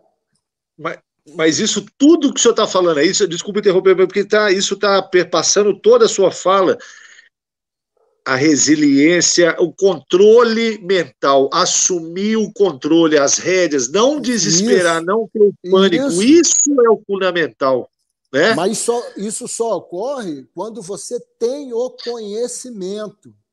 Claro. Se você não, se você não tem um conhecimento, você cai numa água de 17 graus, a pessoa surta. Eu vou congelar, eu vou não sei o quê, hipotermia. Porque a imprensa fala que morreu não sei quem de hipotermia, porque pô, vê aquelas cenas do virou barco, já vem todo mundo com aquele com aquele com aquela manta metálica envolvida. Ah, aquilo ali é para hipotermia, senão a pessoa morre. Não tira, não. Então, é claro que é o procedimento é esse, mas não é assim. Então, você tem que ter o conhecimento. Aí eu falava Sim. agora, se eu posso esterilizar a água, eu vou esterilizar a água, vou beber uma água em melhores condições. Na selva, a gente falava da selva, né? já que eu estou falando de água aqui. É, ocorre que na selva você é o tempo todo molhado, né? o tempo todo molhado, vocês sabem disso. E você Sim. sua muito, você perde muitos sais minerais. E, e eu só vou beber a água, só vou beber água, preferencialmente, quando eu parar, sentar, estabilizar, parar de suar, aí eu vou beber a água. Porque se eu beber a água suando dentro da selva, aqueles sais minerais do meu vai tudo ser jogado fora. Eu vou suar, não vou parar de suar, vou estar botando os, os sais minerais, os hidrólitos fora, e aí vem a cãibra, vem a exaustão, que não era para vir naquele momento. Então, né, outra coisa, ah, tô, no primeiro dia já quer beber a urina e água salgada, pô, desesperado. Essa, essa história de beber urina é uma lenda, é um mito é daqueles que sempre aparece, né? Engraçado, porque olha só, o senhor está contando essa história aí para gente e as pessoas estão ouvindo, mas eu é, me colocando do outro lado como instrutor, eu estou prestando atenção em outros aspectos. É, o senhor estava preparado, tinha a sua mochila, tinha as nadadeiras, tinha água, tinha todas essas questões. Então, isso esse conhecimento que o senhor tinha, de que o senhor tinha o preparo e sabia o que fazer, comprou essa tranquilidade, o seu pessoal é só eu manter a calma e fazer o que eu preciso fazer, que eu vou sair dessa. O que, o que passa despercebido para a maioria das pessoas que estão ouvindo esse relato é que o senhor não estava sentado na sua sala, igual cada um está aí em casa, sentado com a luz, pensando, ah, o quê? Vou botar minha nadadeira. Não, filho, você está no meio do mar, à noite, num breu, com chuva, não tinha ondas é. Não, não é, então, lua, assim. Não tinha é, lua, o, tá? o contexto em si já era extremamente, vamos colocar, desesperador para o afegão médio aí, para a pessoa comum que não tá, que não tá, que não tem trabalhado essa resiliência, essa tomada de controle. Porque mesmo, vamos supor que uma outra pessoa que tivesse com os mesmos equipamentos poderia não ter conseguido a frieza para abrir a mochila e fechar e tirar uma nadadeira de cada vez e tomar o cuidado para o equipamento não se perder. A, a, a probabilidade dela largar a mochila dela e sair desesperada é muito grande, porque o, o, contexto é opressor, a escuridão, a chuva isso, caindo, o mar isso. jogando para cima. Então, isso é, é, um aspecto que eu quero ressaltar, porque fica. É para as pessoas entenderem que não é só ter o equipamento, é, é a, a resiliência, o controle que o senhor mostrou, emocional, para bolar sua estratégia de sobrevivência. O que, que eu vou fazer? Eu vou boiar de que forma? Eu tenho quais recursos que eu vou utilizar? Ah, ok, água, pô, água eu posso me ferrar aí em três horas, em, em três dias. Não, eu tenho água aqui o suficiente para eu racionar. Tá vendo o que, que você está né? falando? Exato. Então, são chaves. A primeira chave é você estar com o seu material. A segunda chave é isso aí que você está falando. Enquanto eu estou desenvolvendo uma estratégia, eu não estou vendo chuva, eu não estou vendo breu, eu não estou me preocupando se tem tubarão vindo para me pegar ali, eu mão cabeluda debaixo do mar, enfim, eu estou tão ligado nos procedimentos e quando eu vejo, eu já resolvi a situação. Então, uma das chaves para eu não ser engolido pelo medo é eu estar atuando, estar fazendo os procedimentos. Perfeito. Vê como é que são chaves? Exatamente. Como é que você sai Exatamente. de uma situação de crise? Você Exatamente. usando dessas chaves. Aí eu falava, né, da, da a, a, alimento, né, das três semanas. Ninguém vive três semanas sem comer. O que é que eu tinha na minha na minha célula de sobrevivência? Eu tinha um potão de pasta de amendoim e eu não estava totalmente cheio, mas estava bem cheio, dava para pelo menos uma semana ali, e uma porrada de sachês de, de repositor. Então, a alimentação, eu podia ir para qualquer lugar ali que eu tinha alimentação. Perfeito. E aí, falando nisso, falando, uhum. já que eu estou falando de alimentação, as pessoas têm que entender é, é, a pessoa que não está preparada, ela e um cidadão comum, ele, vamos colocar numa situação onde ele se perdeu numa mata. É, ele está acostumado a se nutrir, né? Naturalmente, ele tem o café da manhã, almoço, café da tarde, janta, no meio disso aí come não sei o quê. A fome vai atacar ele de forma avassaladora. Se ele tiver consciência de que ele pode o corpo dele vai suportar ali algumas semanas, pelo menos duas semanas ali, né? Que a gente tem é, gente que viveu até mais, né? Eles falam em três semanas, mas duas semanas é, tem muitos casos aí.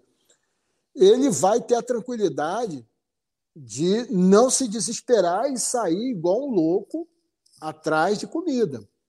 Então, para ele entender no primeiro dia ele vai sentir muita fome, segundo dia a fome vai persistir. A partir do terceiro dia, a fome, a fome ela já some e ela é revertida em dores musculares. Eu sei porque eu já passei por isso. Com três dias, você começa a sentir dores, mas a fome mesmo, assim você não sente. Você até sonha com comida, sonha com pão, né? você vai dormir, sonha com pão, com chocolate, mas principalmente pão, né? farináceos, biscoito. mas não, não, não sente aquela fome, né? Começa a doer. Então, tudo é você conhecer. E aí sobrou o quê? Ninguém vive três meses sem companhia, sem amor.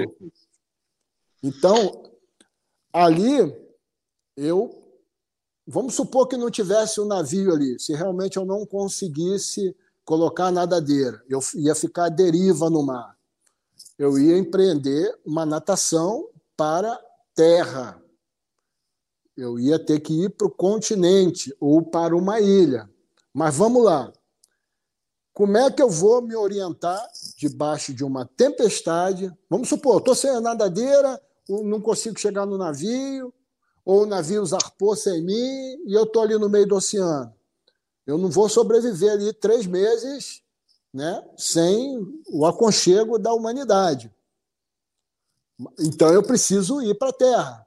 Só que eu estou sem orientação, né, é, de lua, de estrela, de sol, porque é um breu total. Eu não consigo me orientar, um mar gigantesco me jogando para tudo quanto é lado. O que é que eu tenho que fazer? E aí entra aquele só se orientar, só navegar depois de orientado. Eu ia ter que ficar boiando a noite toda até amanhecer, pelo menos amanhecer. No caso ali, é, quando foi oito horas, oito e pouco da noite, o céu deu uma clareada. Eu já conseguiria começar a nadar para o continente dali.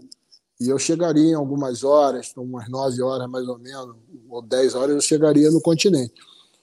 Então, é, mas eu não como é que eu vou sair desesperadamente no meio da noite para qualquer lado? Eu poderia estar em direção à África. Entendeu? Pois é, então, essa exatamente. Então é um entra aquela, aquela regra, né? Estaciona, senta, né? para, senta, né? O, o é de, de parar, estacionar, parar, sentar, se alimenta. E aí, claro, que eu ia, no momento oportuno ali, se eu sentisse fome ou sede, eu ia me alimentar, me hidratar. E aí ia esperar as condições para me orientar, e aí sim eu iria navegar. Entendeu? Eu vou falar para você uma coisa. Assim, eu sou estudo de sobrevivência, é, mas basicamente a minha área de atuação é a terra. Eu tenho muito pouca familiaridade com o mar, sem nadar, obviamente, mas não tenho. Eu sou de Minas Gerais, eu não sou do Rio, né? então é, é, a realidade é muito diferente. É, Para mim, pessoalmente, Juliano Antoniolo, eu acho que uma situação dessa, o senhor acabou de exemplificar aí que o senhor viveu, para mim seria o pior cenário possível. Para mim, se eu, é, sabe, é assim, muito difícil. Se, se alguém me perguntar se eu vou te soltar no meio, sei lá, bicho, do Pantanal, da Amazônia com o facão, ou eu vou te soltar nas condições ah, que eu Eu prefiro assim, eu prefiro assim. O, é. o, mar, o mar, o, o, o, Luciano Tigre, ele, ele fez um curso aí de sobrevivência no mar e ele também concorda Sim. com. Na verdade, eu concordo com ele, que ele foi me contar, ele pediu minha opinião. Eu falei, ô Tigre, sacanagem não. É, é, Para mim é, é a pior sobrevivência por, por um conjunto de coisas. Né? Você está isolado, né, totalmente isolado, aí tem uma similaridade com a selva, tudo bem. Mas é, a sua silhueta é baixa, você não consegue enxergar as coisas direito, você não tem autonomia ali para andar, para sair do lugar, a desorientação é boçal. Tem o, o mar, ele é medonho para muita gente. O mar, ele é cabuloso. A ausência de recursos, né? A, a ausência de recursos, você não tem de onde tirar é, água potável quanta, dali. Quantas gerações né, foram criadas é, vendo Hollywood criando tubarões assassinos, enfim. Então tem isso tudo. A questão da água, se você não tiver ali né, é, água, principalmente, você vai perecer, né? Isso eu estou falando e você dentro de um bote à deriva. Agora imagina você com um corpo dentro d'água. É complicado demais. É essa minha questão, de, é, essa minha decisão por fazer essa célula de sobrevivência, ela, na verdade, aconteceu em 99, quando eu fui a primeira vez para pescar no sul da Bahia. E eu sabia que era uma região, canal de Abrolhos, né? não é à toa que é, chama Abrolhos, né? É, abra os olhos, porque ali já naufragou muita, muita gente, muitas embarcações ali. Eu sabia que ia para lá. Aqui, enquanto eu pescava aqui no Rio de Janeiro, normalmente saindo de praia, nadando, ou de, de caiaque, eu não tinha muita preocupação, não. Eu nunca saí para longe, mas lá foi a primeira vez que eu fui para mar aberto, né? milhas e milhas fora da costa, e aí eu montei esse meu kit de sobrevivência, com a minha bússola, com, com GPS, com tudo marcadinho, sabia as distâncias, a predominância de correnteza, sabia tudo. E aí, um belo dia, depois eu voltei outras vezes para pescar, e aí, se eu não me engano, foi já era anos 2000 ali, eu estava pescando com um pessoal muito experiente, né? O, o, mestre do barco era muito experiente, o Dico. O pessoal da Bahia conheceu o Dico aí, o mestre, muito experiente, filho de mestre, neto de mestre. E aí eu conversando com ele ali na, na depois da pescaria, a gente estava né, numa região lá de coral, né, para pernoitar ali, uma região mais abrigada, né, onde o mar não bate tanto. Aí ele estava lá pescando de linha, aí eu, che... aí eu fui mexer na minha mochila, aí falei, aqui, Dico, olha aqui, meu kit de sobrevivência. Ele, o que, que é isso? Kit de sobrevivência. Mas para quê? Falei, deixa eu te mostrar. Aí fui mostrando tudo que tinha na bolsa, né? inclusive a boia de mergulho. Aí ele falou, mas para que isso? Eu falei, porra, Dico, imagina se esse barco aqui bate num coral ou faz água aí. Pô, até chegar alguém, se não tiver ninguém para socorrer a gente. É, eu caio aqui no mar, cara. E outra coisa, ainda tem um cabo aqui, ó, que eu, na última hora eu pego, amarro na minha cintura e vou te arrastar para a terra. Vou arrastar o quem eu puder, vou arrastar para a terra. Não, mas está muito longe, como é que. Ô, Dico, sabe quantos dias nadando aqui eu chego em terra? Dois dias e meio nadando aqui, pô. Vai passar a noite. É, passar a noite no mar, pô. É melhor do que morrer aqui. Ah, não, não precisa disso, não. Há pouco tempo eles naufragaram. Ele estava retornando do, daquela região, pegou uma tempestade lá, eles naufragaram. Até hoje o Dico não foi encontrado. Puta merda. Morreu, morreram três ou quatro lá. Então, é, foi nessa época aí, a partir dali, e depois que houve isso com ele, isso me abalou muito, né? Me abalou muito, porque eu gostava muito dele, é o pessoal que a gente tinha muita afinidade, sempre que eu ia lá levava alguma coisa para eles, uma gandola, enfim. Então senti muito. Mas desde essa época, eu quando vou pra, com embarcação, que não é o meu caiaque, aliás, o meu caiaque ele é uma própria célula de sobrevivência. Tem tudo ali, está tudo ancorado, não tem como. Mas se eu saio de barco, por exemplo, como já fui agora algum, algumas vezes pescar em atratores, né, muito longe. Meu, eu levo minha mochila. Ué, vai mergulhar? Não, vou pescar de linha. Mas para que isso? Aqui está minha célula de sobrevivência. Perfeito. Aqui está tudo ali. Entendeu? É, o, o, o, equipamento de sobrevivência, no, seu, no caso, a célula que o senhor fez, o kit, né, que a gente traduz como, aí, como kit de sobrevivência, faz parte dessa mentalidade do preparo prévio que eu vou usar até a mesma frase que eu usei lá na live com, que o senhor fez com o Humberto, deve ser o mantra de todo mundo que entra no ambiente natural hostil, seja numa área de mar, assim como o senhor fez, é, ou no, sei lá, uma área de mato qualquer, deserto. Aliás, uma curiosidade que eu acredito que deve ter surgido aí para várias pessoas.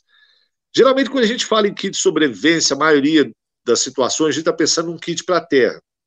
Então, geralmente tem alguma lâmina é, faca, canivete, ou facão, né, dependendo do tamanho da lâmina, que a gente já considera como ferramentas para o mar. No caso do senhor, para o mar, o senhor tinha algum tipo de lâmina, algum tipo de faca, ou isso não seria uma ferramenta tão importante naquele contexto? Não, o, o, eu estou equipado, né? No, no, caso da pesca submarina, a faca está na minha perna aqui. A minha faca uhum. de mergulho, né? Que inclusive quando você está mergulhando, de vez em quando você tem que tocar nela para ver que ela está ali, porque a gente pega, né? Pode, você pode se é, encontrar uma rede de fundo, uma linha no fundo que você não viu, você se enrola nela. Eu já, eu já, entrei dentro de rede de pesca, né? mergulhando noturno, já entrei em rede de pesca. Graças a Deus não precisei usar a faca.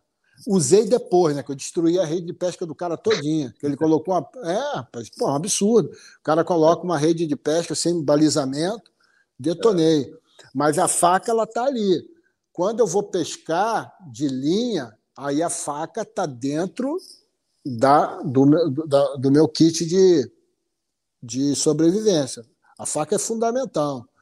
Né? A faca na caça submarina, você tanto usa ela para para você se safar de uma situação dessa, como também para pagar um peixe, né? Um peixe que está uhum. se debatendo muito, aí você finaliza ele ali. Então, e, e a faca, e aí é que está. É, tudo tem que ter consistência, né? Então, se eu tenho uma faca, eu tenho que ter uma faca amolada, uma faca que sirva, não é uma, algo Perfeito. proforme. Né? Como já aconteceu de gente levar cantil sem água. já vi isso. já vi isso. É, ainda sobre a faca. Era a única lâmina que o senhor tinha, era essa faca de mergulho. Caso o senhor tivesse que ir para uma ilha, por exemplo, e passar um tempo lá, ela ajudaria para por exemplo, cortar alguma madeira fazer um abrigo, trabalhar algum desses aspectos assim fundamentais, tipo de emergência, um abrigo ou fazer uma fogueira, ela seria adequada para esse tipo de trabalho também? Sim, sim. É que ela não está aqui, ela, ela tem um, uma parte dela que é o corte, né? outra é uma, uma parte mais serrilhada, que dá para fazer bastante coisa. Obviamente não é como um facão, um terçado, né? que é mais apropriado para isso. Mas ali uhum. dá para safar. Né? E na, na situação de, de, de, região de mar, tu vai parar numa ilha. Né? vai chegar numa ilha e aí você está com a roupa de neoprene ali, protege pra caramba. Então, vai dormir, você bota a roupa de neoprene e dentro dessa mochila eu tenho um, um filó, né? um, um mosquiteiro, né? também para proteger o rosto. Porra, é, é, perfeito, cara, é perfeito. Kit, kit de fogo tem algum também, assim, apesar de que a chance não. de usar seria menor, mas tem alguma não, coisa para fogo? Não, não tem, não tem. Eu andei pensando nisso é, há pouco tempo, de ter, né? Um kit de fogo, mas não, não, não tem. Porque também começar a jogar muita coisa ali, muita aí complica. Sim. É. Mas é Às vezes o isqueirinho ali no plástico impermeável ali já salva ali, caso chegar numa ilha, já tem é, uma. É, dentro rápida, do, né? É, antigamente, eu, minha mochila sempre, sempre eu tive, né? Dentro lá de um, de um tubo de Cebion ali, o, o isqueiro. Isso. E depois eu, é, eu, eu, montei com, com fósforo americano lá, outro kit, porque quem tem um não tem não tem nenhum, né? É bom você Exato. ter dois. E hoje, hoje tem pederneira, todo lugar tem pederneira, que funciona muito Exatamente. bem. Exatamente. Esses equipamentos de tipo pederneira, essas coisas mais contemporâneas que a gente usa, já chegou nas Forças Armadas? O militar já tem familiaridade com esse tipo de equipamento? Já leva? Ou ainda é o algodão? Ou ainda é o bombril com a pilha? Como é que é essa história, por exemplo, do fogo para o militar? Olha, eu nunca vi um militar usando pederneira nas Forças Especiais, não. Já está na hora, né? Porra. Eu nunca vi. Ah, eu acredito, porque eu saí em 2013, né? Eu já estava eu já estava é, fora das, das, das, missões em selva. Não sei se o pessoal já está usando. É, mas é, pô, é um baita de um recurso, né? Um Sim. baita de um recurso. Com certeza. É, a gente fala muito sobre lâmina ainda, e a gente tem o conhecimento aí do facão de guerra na selva do SIGS, é, que é um símbolo aí, inclusive, do guerreiro de selva, é, que é conquistado com muito suor e sangue, lágrimas, né, para ah. usar esse termo. Mas a gente não vê esse facão sendo utilizado pelo militar no mato mesmo, abrir picadas, sempre que, que a gente vê é um Tramontina, 18, 20, 22 polegadas até, dependendo. Esse facão do SIGS, a sua opinião pessoal, sargento, ele, ele seria mais uma, uma, um símbolo, uma peça de ornamento, tipo um cadete recebe aquela espada, mas o militar nunca vai com um florinho com uma espada para o combate. É uma coisa ornamental mesmo ali. Ou, ou ele tem algum valor prático? Como é, o que o senhor diria sobre esse facão do SIGS? Eu, eu acho, eu não, eu não tenho muita conhecimento disso, não. Eu sempre vi eles utilizando um, um terçado é, mais uhum. operacional. Né? Eu sei que eles têm lá um, um, um, esse símbolo né, que eles recebem lá, todo, todo guerreiro de selva, ele tem esse facão. Mas eu acredito que eh, não usem, assim, efetivamente, não. Agora uhum. eu vejo, pô, eles têm uns facões lá maravilhosos, né? terçados, muito bons, de, de, inclusive de formato muito. Tem um lá muito interessante, que tem um, uma espécie de um gancho aqui, porque na selva você se prende muito com o cipó, né? Quando você está com mochila, aí você joga ele aqui para trás, você corta o cipó e continua andando. Região, tem região que é muito cheia de, desses cipós nas trilhas e você e esse, esse terçado funciona muito bem.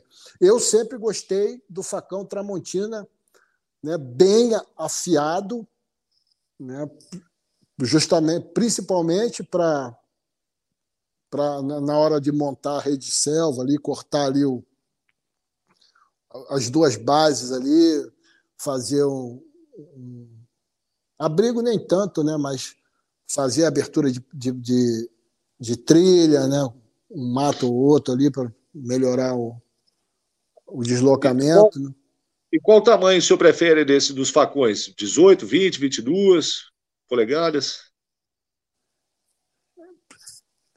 Eu acho que dá uns 40 centímetros. Eu, o meu facão acho que tinha uns 40 centímetros. Deve porque ele, ele, ele tem, é o interessante é que porque a gente salta, né? Aí ele tem que estar dentro da mochila, ah, preso sim, na lateral ali. Então ele dá mais ou menos é, eu acho que 20 polegadas, né? 20? Não, maior, maior, maior, mais. Vou dar umas 22 polegadas, é, é uma, que é geralmente o tamanho. Esse da Tramontina tem quanto? Ó, depende. O, a Tramontina tem desde 10 polegadas até 22 polegadas, eu já vi. Eu não tenho de 22, para mim é muito exagero aqui na minha área. O 18 polegadas para mim já tem de perfeitamente, assim, com sobra. É aqui, ó, ó, é de ombro a ombro, assim. Esse é, esse uhum. é o melhor. Tá? É, deve eu, dar uns 14, considero... uns 14, 16 polegadas, eu acredito. É, por aí. Da é um tamanho que. Assim, é, é um tamanho que você consegue colocar nessa mochila de combate, mochila modelo Alice, né? isso, né? Aquela isso, dá para levar uma boa lá dentro. Faca, o senhor tinha alguma favorita? Hoje em dia, o senhor tem um outro modelo de faca que o senhor usa? Como é que é essa coisa em relação à lâmina? Quais são as suas preferências? É, eu tinha. Eu, eu tive uma faca que eu usei durante muito tempo. Essa faca é uma faca japonesa, né? Que um, um, major nosso ele foi passou um tempo nos Estados Unidos, ele comprou essa faca numa feira de material o militar usado lá, e essa faca ela veio da Guerra do Vietnã. Legal. Eu usei essa faca durante muito tempo, uma faca espetacular. Só que eu fui emprestar, o colega deu mole e roubaram essa faca dele. Até hoje, tem duas perdas assim que eu tive, que eu, até hoje, quando eu lembro assim, me dá uma tristeza muito grande. Uma foi essa faca, né, utilizada no Vietnã, segundo a informação lá, e a outra um caneco da Segunda Guerra Mundial, um caneco de cantil da Segunda Guerra Mundial, 1942 lá, o caneco ele já tinha a tecnologia da borda à prova de calor. Legal. Essa me, me roubaram, me roubaram. Infelizmente, me, me, furtaram esse, esse, esse caneco e perder equipamento assim é uma tristeza. Eu tinha uma. uma a faca Hoje de eu tenho essa faca aqui, ó. Ah, deixa essa eu ver. foi a última faca que eu utilizei, foi essa Cabá, né? Ah, ok. Perfeito. É uma Cabá, em homenagem aos, aos sobreviventes lá do campo de concentração é, uhum. do Vietnã. E essa que o Frank, fez para mim. Ó. Ah, legal, da BWS. Eu tenho uma dele e... também. Excelente. o Frank é top pra caramba. Cara, essa faca aqui é, é, uma. Isso aqui não é uma faca, isso aqui é um objeto de arte, isso aqui é uma joia. É uma loucura. É uma loucura isso Com aqui. certeza. Tem maior carinho ah, por ah, ela. Tá, tá aqui, ó. Ele botou a caveira, né? Ele botou a caveira. Botou o 01 aqui. Legal. Botou a data. Porra, o Frank Legal é demais, fantástico. O Frank, é, é, as peças dele são corta, muito top. Dá para fazer a barba com essa desgraça. é, é, é, morde, elas mordem pra caramba. Ah, morde. Tá, gente, vamos dar uma olhadinha aqui nos comentários. O pessoal tá fazendo umas perguntas, fazendo uns comentários aqui. Deixa eu dar uma lida aqui. Vamos ver, hum. o Frank aí comentou que honra aí ter a, a, a, faca com o senhor. Com certeza, imagino, deve ser mesmo, né, Frank? Poder ver aí o assombroso carregando sua faca, o coração deve até bater mais rápido. Massa Nossa. demais. É... Eu vi uma pergunta aqui, legal. Ah, é, tá. O Márcio Goiano perguntou aqui: militar é instruído para fazer fogo com fricção? Sim, é uma das técnicas, né? Eu, no curso de comandos mesmo aprende a fazer. Uhum. Mas o, usa o, o material da, da, da, munição, a pólvora, ou, ou é esse usa. o pode, tradicional? Pode usar, pode usar o material da, da pólvora ali, que aí é, aí é mais fácil, ou uhum. vai tirar a isca né, da, da madeira lá, da madeira seca, aí é, tem toda a técnica para achar a madeira mais seca, tirar aquela. Exato. e utilizar ali a, a, aquele chumacho de chumaço, né, de de palha ali. É, eu costumo dizer que, para o contexto militar, em que o recurso, a munição vai ser um recurso abundante, que vai estar sempre presente, por que não usar? Pô, o é. senhor tinha falado mais cedo uma coisa que eu fiz essa anotação mental e acabei não comentando, sobre a economia de, de calorias, de energia. Né? Eu costumo dizer para os meus alunos aqui na escola Mestre do Mato que no mato a gente negocia com, com uma moeda. Existe uma moeda no mato e tudo que a gente vai fazer, a gente vai comprar com essa moeda, que é tempo e caloria. Né? Exato. Então, Exato. É, se a gente tem, por exemplo, um kit de sobrevivência com uma forma rápida de produzir fogo, mais eficiente, que você vai gastar menos tempo e menos caloria. Olha só, quanto tempo e quantas calorias eu queimei para poder produzir essa chama? Nenhuma instantâneo. Agora imagine eu chegar no meio da Amazônia, tudo úmido, eu ter que achar a madeira certa, torcer para ela estar tá seca, para fazer o kit. Isso vai levar um tempo e uma, uma, um gasto de caloria absurdo, e eu posso não ter nem esse tempo, nem as condições físicas, enfim, para fazer isso tudo. Então, preparo prévio adequado atua bem nessa área. E o militar, tendo todos esses recursos aí, por exemplo, no caso de uma emergência, ele tem lá uma munição dele lá, porra, claro que ele deve usar, não há razão nenhuma para ele não, a menos que ele tenha outra forma mais eficiente que aquilo. Mas se não sem tiver, com certeza tem que usar. Sem dúvida, sem dúvida. Vai, é? é e você, a analogia que tu fez aí é fantástica. É uma moeda de troca. Né? Exato, exatamente. Exatamente. Tem mais uma pergunta aqui, ó. O Pedro Henrique perguntou: você leva um kit de pesca de emergência quando sai para pescar? O outro redundante? Não, não, não, não. Na pesca submarina, às vezes, quando é época, é, de, por exemplo, de lula, né? Eu vou para o pesqueiro que próximo costuma ter a concentração de lula, eu levo. Mas eu não levo pensando em sobrevivência, não. Como eu levo também, é, quando eu vou para pesca do robalo, por exemplo, em, em, alguns locais, que às vezes a água não, não dá visibilidade para o mergulho. Aí, como eu estou de caiaque ali, aí eu levo, levo material de pesca de linha para pescar, mas não nunca em caráter de sobrevivência, não. Entendi. Nunca no kit mesmo, né? Não, senão okay. é aquilo que eu falei, vai, vou, vou onerar muito, vou encher muito meu, eu levo o básico ali. Perfeito, perfeito. Tem só mandar um abraço aqui também, um alô para o Marco Ferrouro, um amigo meu lá de São Paulo também, policial também, Marcão, grande brother aí, sempre dá uma força grande toda vez que eu estou lá em São Paulo, lá, com os treinamentos. Grande abraço aí, Marcão. Galera, se tiverem mais perguntas aí para fazer, podem ir colocando aí agora. Agora é a hora de fazer as perguntas aí para o sargento. Ah, e sem falar no seguinte, é, não justifica eu levar um, um kit de, de pesca, porque pô, vou estar tá cheio de comida ali. Os locais que eu vou, eu consigo chegar à civilização muito rápido, né?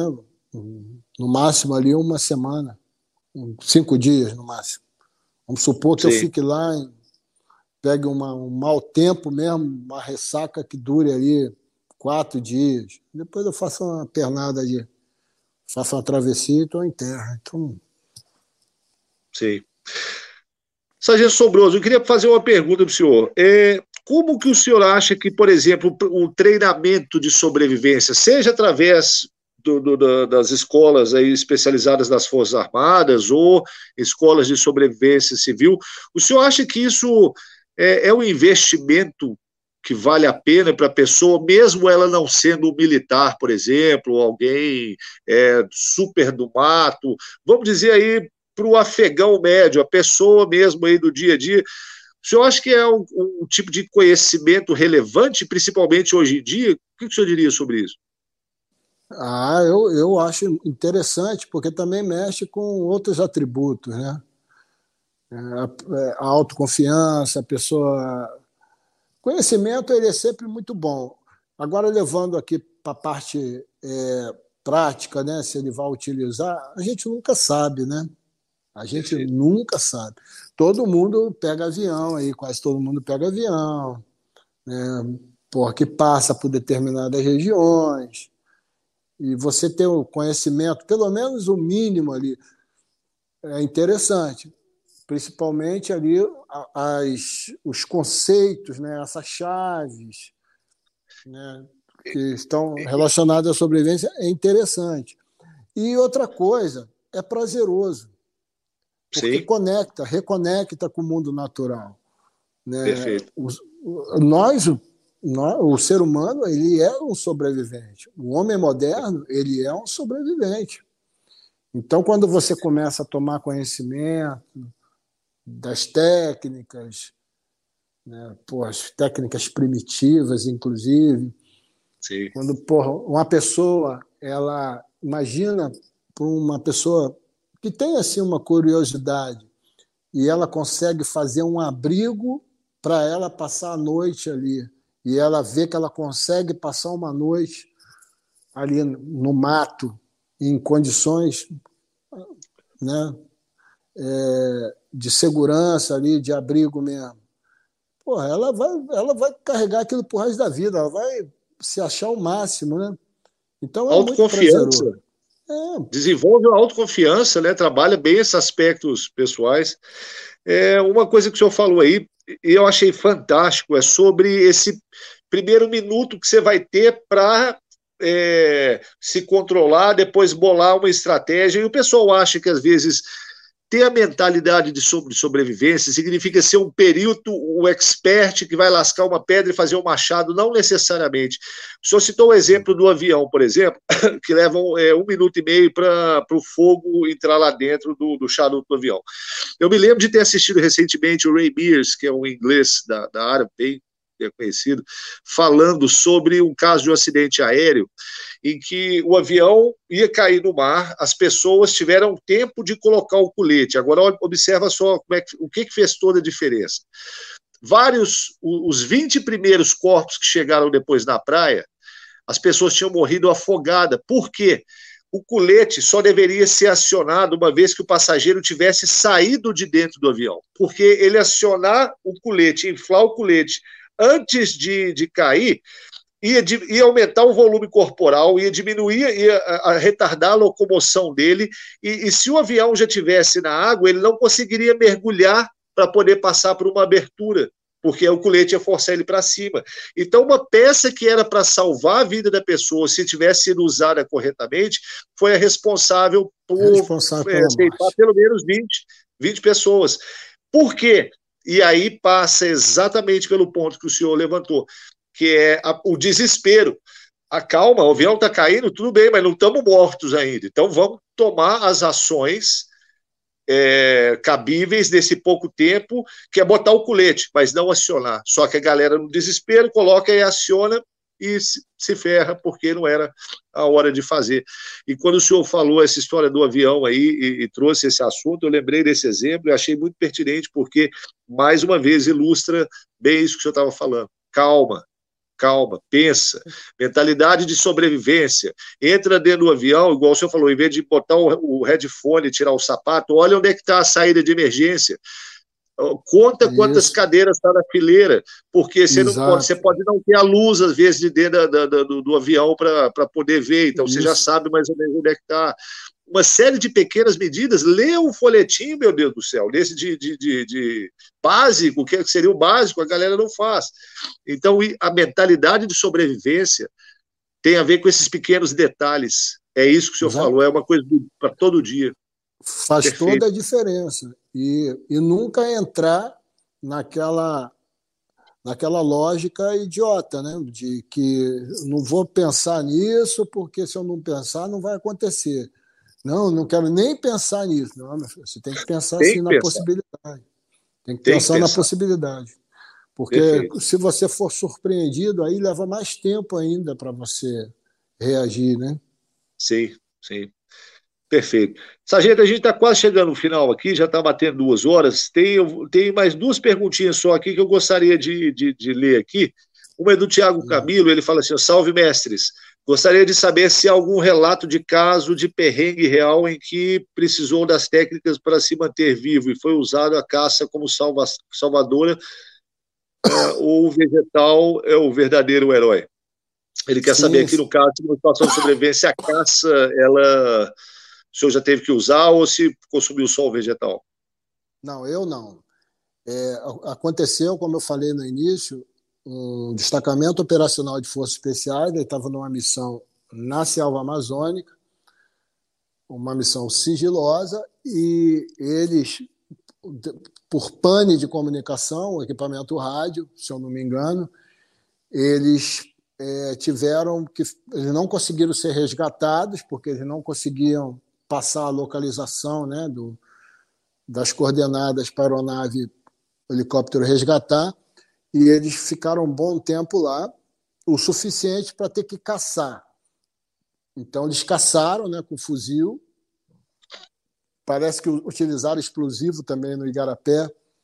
Uhum. E, aí, e aí, hoje, a gente está muito contaminado pelo politicamente correto, e o politicamente correto eu costumo dizer que a primeira morte na sobrevivência é do politicamente correto, tá? A primeira morte. É, o politicamente, se fosse pelo politicamente correto, um grupo não teria sobrevivido nos Andes comendo carne humana. Perfeito. Então, algumas coisas na sobrevivência elas têm que ser consideradas. Não existe na sobrevivência vegano, vai morrer. Explosivo de garapé, mata peixinho, essa porra mesmo. Matar fêmea com fuzil, vai matar. É sobrevivência. Então, a primeira morte é o politicamente correto. O dito Gostei. politicamente correto, porque na verdade não é correto. Não, não é correto. Então você tem que sobreviver. Então, quando eu falei, por exemplo, antigamente a gente dava instrução para comissários de bordo lá na, no Batalhão de Forças Especiais. Aí eu cheguei brincando né, com, uma, com uma comissária. Aí eu falei para ela assim: a, o assunto era avião caiu, né, um número muito grande de cadáveres espalhados. O contexto era esse. Eu falei: vocês levam sal no, na aeronave? Aí ela: sal? Mas para quê? Não, vocês carregam sal na aeronave? Ela: sim, mas aqueles aqueles sachêzinhos assim. Mas qual a quantidade? Ah, bastante. Ah, ok. Aí ela, mas o que, que você quer dizer com isso? Corpos e sal. Ela, não acredito que vocês fazem isso. Considere essa possibilidade. Possibilidade. Aí saí assim, né? Aí ela ficou, aí eu vi ela falando com a outra lá. Meu Deus, meu Deus. Assustou a comissária, é, Nos Andes, comeu carne Sim. gelada, né? Para sobreviver. Não teriam sobrevivido. Nenhum. Não teriam. Inclusive, As pessoas têm. Perfeito. Mas... As pessoas têm certas reservas, assim, que, igual o senhor falou, caem por terra na hora numa situação dessa. Porque uma coisa, a gente pode ser é, muito seleto na hora de escolher a comida, e quando você tem opção, você pode ligar para o iFood qualquer e ter um prato vegano entregue na sua casa. Agora, no mato, se você tiver que comer inseto, é inseto que você vai comer. Se você tiver que comer, o bicho ali daqui. É, é então, desse jeito. E tem uma coisa que acontece, eu, eu sei, porque eu posso dizer isso, porque toda, eu operei muito na selva, né? Década de 80, década de 90, ali a gente operou muito na região de selva, principalmente Amazônia. É, é um negócio, algo assim, é, é um fenômeno que acontece conosco quando a gente chega na selva. No início, isso é sempre assim. Algumas coisas começam a te incomodar no início, primeiro dia, segundo. No terceiro dia, nada, as coisas não te incomodam mais. Você vai se embrutecendo, você vai fazendo parte daquilo ali. O teu olfato ele fica absurdo de se alguém chupar uma bala lá na frente, você, todo mundo parado aqui, você vai sentir o cheiro da bala. Né? Se estiver mascando chiclete lá, vai sentir. Qualquer odor diferente você vai sentir. E você vai se tornando um animal. Então, na questão da sobrevivência, é a mesma coisa. No primeiro dia ali, algumas coisas vão te incomodar, algumas coisas vão te trazer a repulsa. Você vai olhar lá um tapuru, porra. No primeiro dia, não vai. Segundo dia, você já está pensando. No terceiro dia, você já está querendo um e mais um e mais um vai, vai, vai embora. Então, por isso que eu não acredito no vegano. O vegano vai, vai comer, pô. Você vai chegar, imagina, a gente está lá, né, numa situação de sobrevivência, alguém sai para caçar, chega com, com guarrariba, com, com um macaco nas costas, joga ali, começa, começa a esfolar o animal ali, tirar as vísceras, não sei o quê. Em uma situação normal, né, a pessoa muita gente vai entrar em pânico, mas com fome vai ficar doido, vai querer comer cru, né? Até. Então, tem isso também, né? Sim, sim. Massageiro, para a gente fechar aqui agora, tem uma pergunta que foi feita aqui sobre kit de sobrevivência. Eu vou emendar a minha pergunta na dele, porque já tem mais ou menos a ver. Diz para a gente cinco itens que o senhor considera fundamentais aí para se ter no kit de sobrevivência, pensando no kit para a terra? Quais itens o senhor consideraria importantes para a pessoa levar? Pô, cinco Pensando... é, é luxo. Cinco. Vamos lá, facão, facão, uhum. mosquiteiro, é, um kit robusto para fogo, para não ficar. Cinco? É muita coisa. Uma Você panela... tem que lembrar que a maioria das pessoas não é FE, não, então tem que dar um desconto para a galera. Uma panela, uma panela. Boa. Panela. Já falei o quê? Facão, mosquiteiro. Facão, mosquiteiro, o kit de fogo, de fogo panela. Panela. Sim, para ferver a água, tratar, boa. Sim. Boa. Mas um, um outro item assim, aí eu tô, eu tô cinco estrelas isso aqui, tá? Hum, mosquiteiro. Se tiver que escolher, então, para colocar entre um poncho e, ou cordinha de nylon. Para completar esses ah, cinco itens. Ah, o poncho? O poncho. poncho. Boa. Poncho. Boa. Poncho. Boa. Legal. Rapaz, Legal. com isso aí, eu monto mutar. eu monto mutar. Porra, mano. Suave, né? Suave. É importante legal, legal. o mutar, né? O mutar ele é importante na selva, porque a onça ela vai vir, cara, não adianta. Ela vai vir. Se você não tiver no mutar, ela vai vir. E tu tá fudido. Já teve caso do cara descer do mutar, né? E, e a onça tava ali, porque é muito difícil você localizar ela. Ele desceu do mutar e foi pego. Na verdade, ele estava dentro de uma aeronave que caiu, né? Aeronave dessas papatango. ela arborizou e ele tinha lá o abrigo, mas ele teve que descer para pegar a comida. Quando desceu, a onça pegou. Mas se você for dormir aqui embaixo sozinho, então. Qual altura mais ou menos o senhor sugeriria fazer o mutar? Ah, você tem que primeiro você tem que escolher a árvore, né, que ela não consiga abraçar. Uhum. Porque ela, ela, é da, ela, é da, família do leopardo, é mais gorda e tudo, mas terrível. Uma árvore que ela não consiga abraçar e bota ali. Ah, uns, eu botaria aí uns sei lá, três, quatro, quatro metros, quatro metros para ficar seguro. Eu vou faço a escada, né? Uhum. Ah, não dá mole para esse bicho não, porque tem região lá que tem muita, né? Sim, sim. O Brasil é recheado delas. Massa o, demais, na, na África, na África o, o leopardo, o leopardo ele, ele tem uma facilidade extrema de subir para pegar a presa dele. Só que tem árvores que ele não sobe.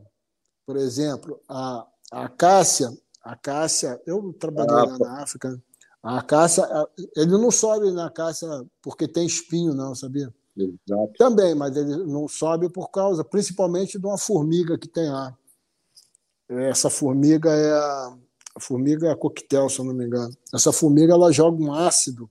Ela além de picar muito forte, ela joga um ácido e ela vive em simbiose com a árvore.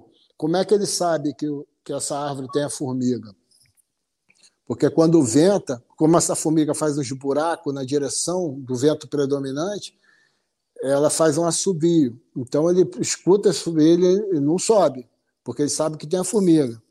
Caramba! O elefante, é, o elefante também, ele, porra, aquele orelhão dele, ele sente o, o, ele escuta o barulho do assobio, ele não ataca a cássia. É uma simbiose Olha. que a cássia tem com. Ela tem espinho, mas ela tem essas formigas lá.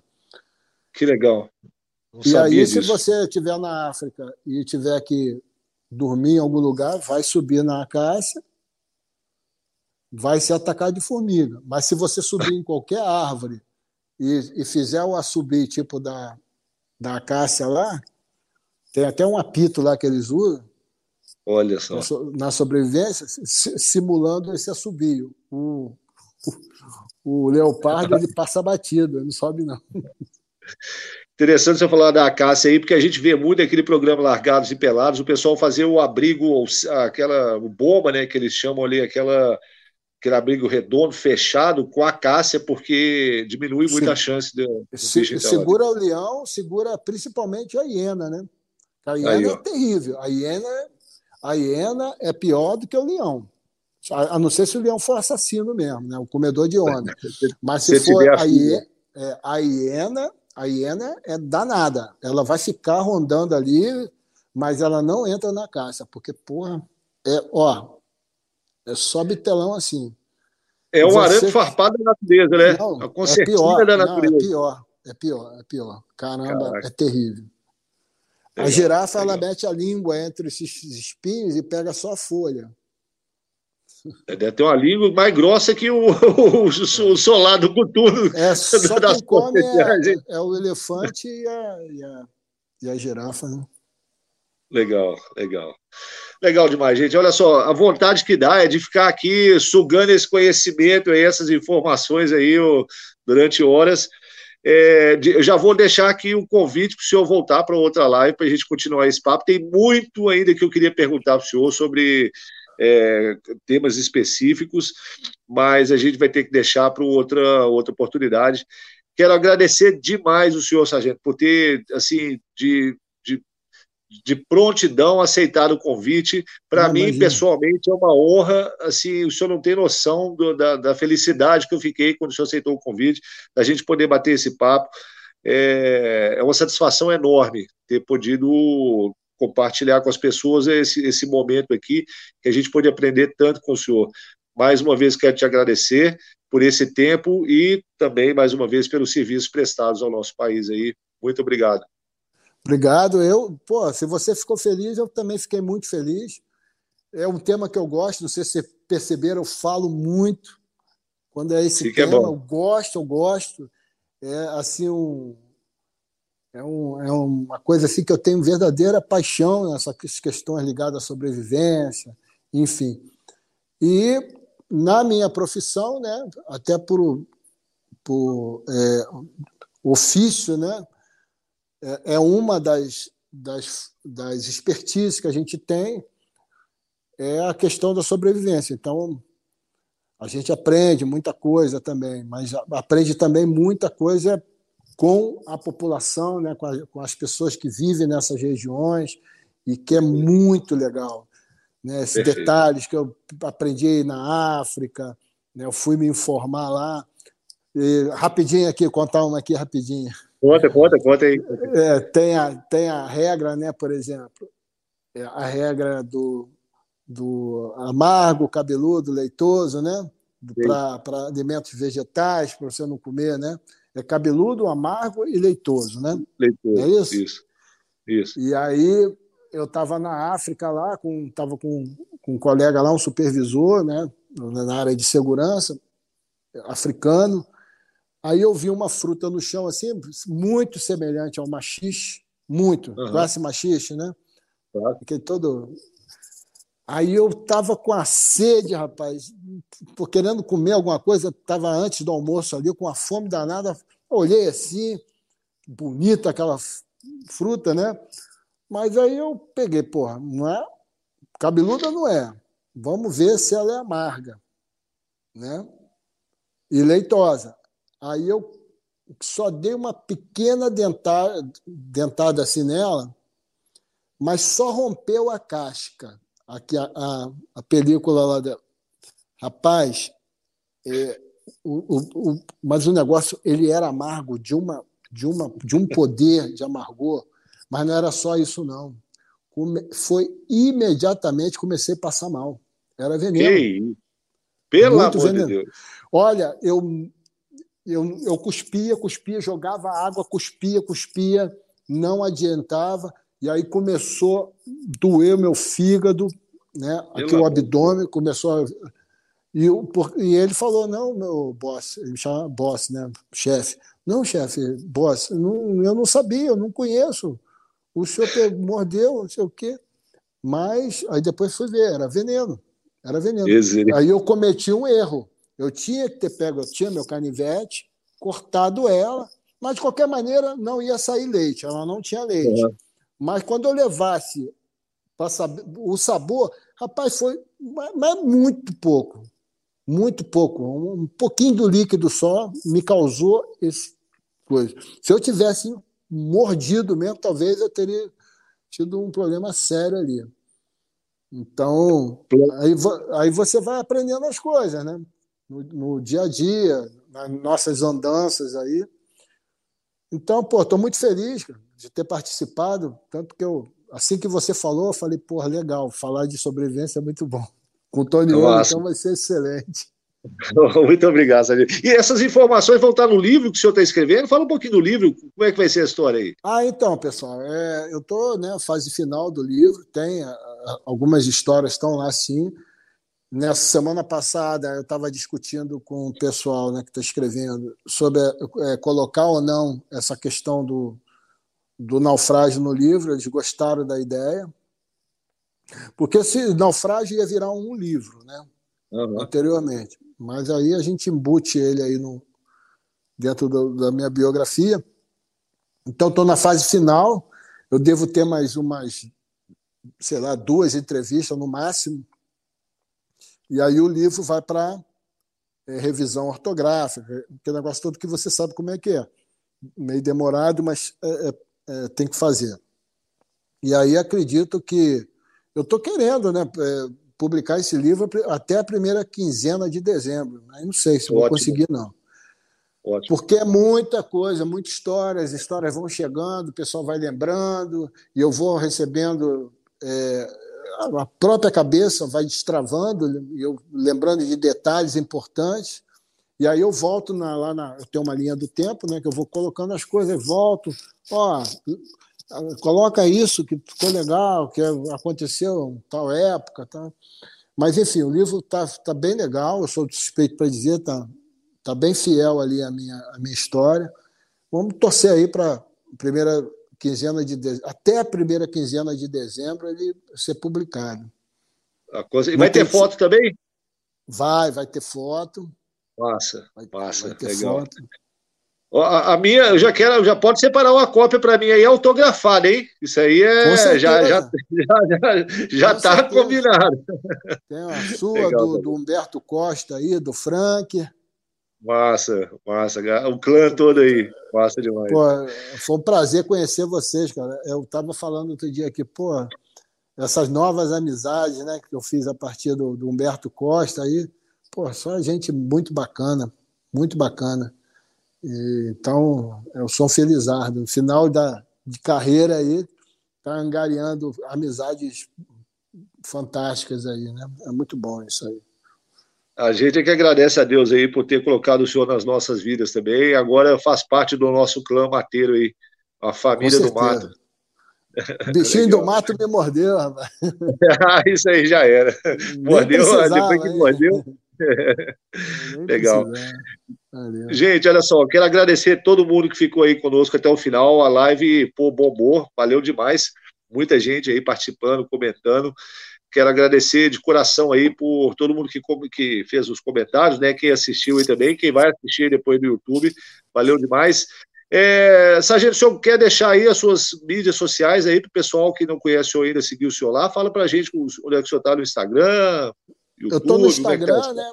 É, no YouTube tá, tá, tá. Não vou nem dizer que tá morno, né? Tá frio mesmo, não tenho mexido lá um, tem um bom tempo. É Instagram, né? Assombroso uhum. 762. Estão querendo me derrubar lá, porque eu tenho me posicionado em relação à situação política do Brasil, social. Sim. Aí estão me, me dando umas porradinhas lá, estão me denunciando. Ah, Instagram. Me... Mas eu pô, não vou me, não vou me omitir, vou continuar me posicionando. Massa, nem, é pelo Brasil, cara. Eu, eu, trabalhei muito pelo Brasil, fico muito triste com o que eu estou vendo aí, né? Mas tem que, a gente tem que continuar servindo ao país, cara. Exato. Então, se eu posso lá botar uma mensagem, se eu posso lá desmascarar algumas figuras lá, eu vou fazer. Se quiser derrubar minha conta, derruba. Mas enquanto não derrubar, Assombroso 762. Me segue lá, pessoal. Que é legal. Passa Tem... demais. Guerreiro é isso mesmo. Guerreiro não desiste de lutar nunca. Não, né? é servir, né? A gente serve o país. Isso mesmo. Isso mesmo. Massa demais. Então, mais uma vez, muito obrigado, pessoal. Valeu demais por vocês terem ficado conosco aí até agora. É, daqui a duas semanas, Survival Cast novo, novo convidado. Sigam a gente aí nas redes sociais, como eu já falei. Boa noite, bom descanso para todo mundo, pessoal. Grande abraço.